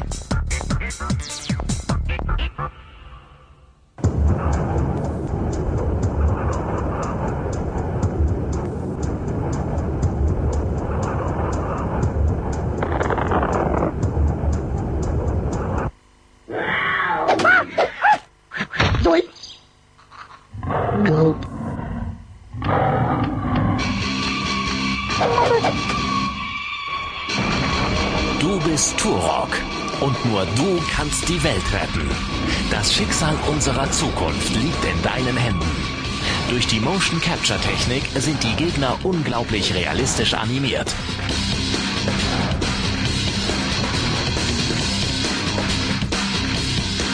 Die Welten sind riesig und du musst sie sehr genau erkunden.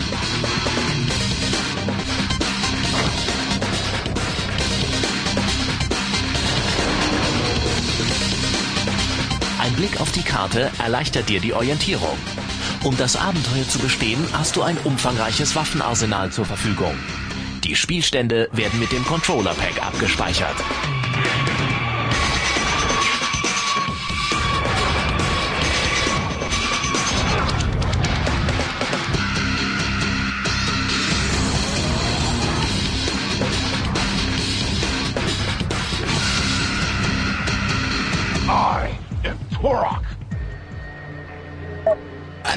Zwischenbilanz. Bisher zwölf Softwaredateien, davon fünf für vier Spieler gleichzeitig. Geh jetzt in Spezialdatei. Die populärsten Sportarten jetzt auf Nintendo 64. Vielfältig und realistisch wie nie zuvor.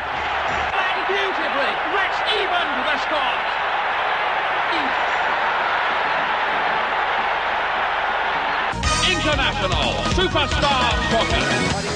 Mach dein Zimmer zum Fußballstadion mit International Superstar Soccer 64. Präzise Flankenbälle, schnelle Doppelpässe, gekonnte Dribblings und packende Torraumszenen. Und du bist mittendrin. 36 Nationalmannschaften treten in den großen Stadien der Welt gegeneinander an.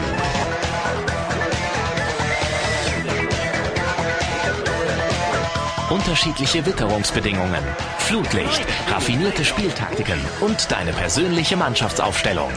Alle Optionen sind individuell einstellbar. Über das Controller Pack kannst du sogar neue Spieler kreieren und abspeichern.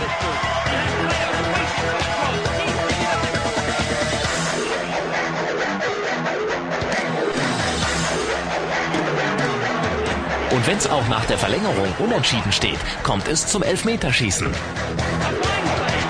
Bis zu vier Spieler können in allen möglichen Kombinationen mit oder gegeneinander antreten. Sogar vier Spieler gemeinsam in einer Mannschaft.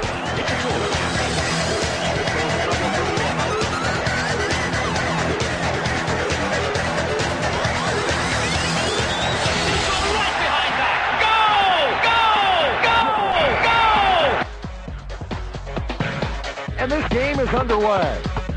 Pippen from 15.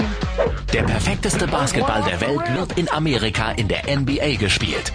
Dennis Rodman, Scottie Pippen oder Detlef Schrempf. Bei NBA Hangtime kannst du einer der ganz Großen sein. Gespielt wird Two on Two, das heißt jeweils zwei Spieler in einer Mannschaft treten gegeneinander an. Durch drei Körbe in Folge erhält der Spieler einen Special Move, den brennenden Ball. Alle NBA-Teams mit Originalspielern sind vertreten, aber zusätzlich kannst du eigene Spieler kreieren und per Controller-Pack abspeichern. Besonders viel Spaß machen die spektakulären Dunks. Oh.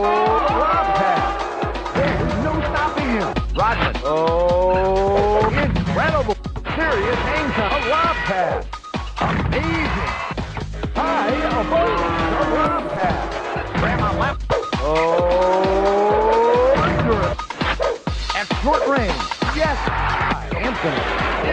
double dunk. Again with a shot.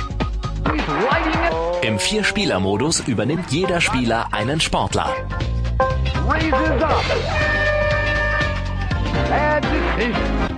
Wayne Gretzky's 3D Hockey. Wayne Gretzky, der berühmteste Eishockeyspieler der Welt, steht Pate für diese actionreiche Eishockeysimulation. In Wayne Gretzkys 3D-Hockey tritt die gesamte amerikanische Eishockey-Elite, insgesamt 26 Teams, gegeneinander an. Die Anzahl der Spieler auf dem Eis sowie die Spielfeldgröße sind individuell einstellbar. Heute spielen die Mighty Ducks Anaheim gegen die Red Wings Detroit. Und nach dem ersten Drittel steht es 3 zu 0. Durch ein wunderschön herausgespieltes Tor gelingt den Red Wings der Anschlusstreffer.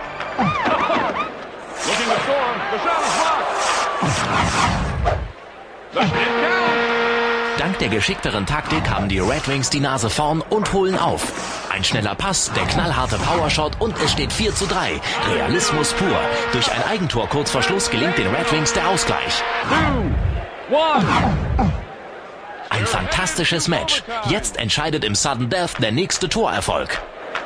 Im Sudden Death der nächste Torerfolg. Here's the draw.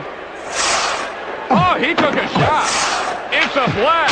Individuell einstellbare Kameraposition, Zeitlupe und Replay, Passwort und Controller-Pack Speicherfunktion, Bodycheck, Schlagschuss, Powerplay, Crosscheck, Wayne Gretzkys 3D-Hockey ist eiskalte Action für ein bis vier Spieler. Am Ende gewinnen die Mighty Ducks Anaheim, verdient mit 5 zu 4. Five.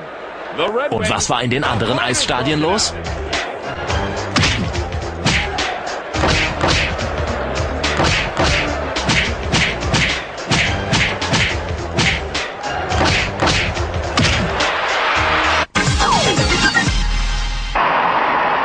American Football. Spätestens seit der World League mit Frankfurt Galaxy oder Düsseldorf Rheinfire ist die amerikanischste aller Sportarten auch in Deutschland bekannt geworden. Und mit NFL Quarterback 98 kommt der Kampf um Yards und Punkte jetzt auf deinen Bildschirm. Bei diesem Spiel ist die Taktik entscheidend. Nachdem du den nächsten Spielzug bestimmt hast, kommt es darauf an, möglichst geschickt einen Pass zu werfen oder einen Run zu starten. Dies wird die gegnerische Mannschaft natürlich durch ihre taktischen Gegenzüge zu verhindern versuchen. In den größten Stadien Amerikas werden die Spiele ausgetragen und du bist live dabei.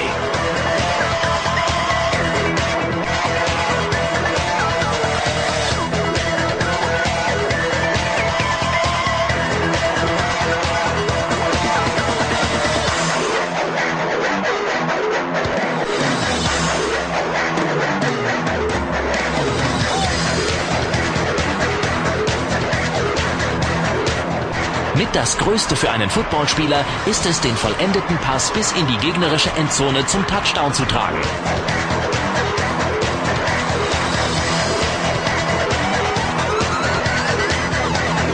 Durch die High-Resolution-Grafik und die Motion-Capture-Technik werden die Spieler lebensecht dargestellt.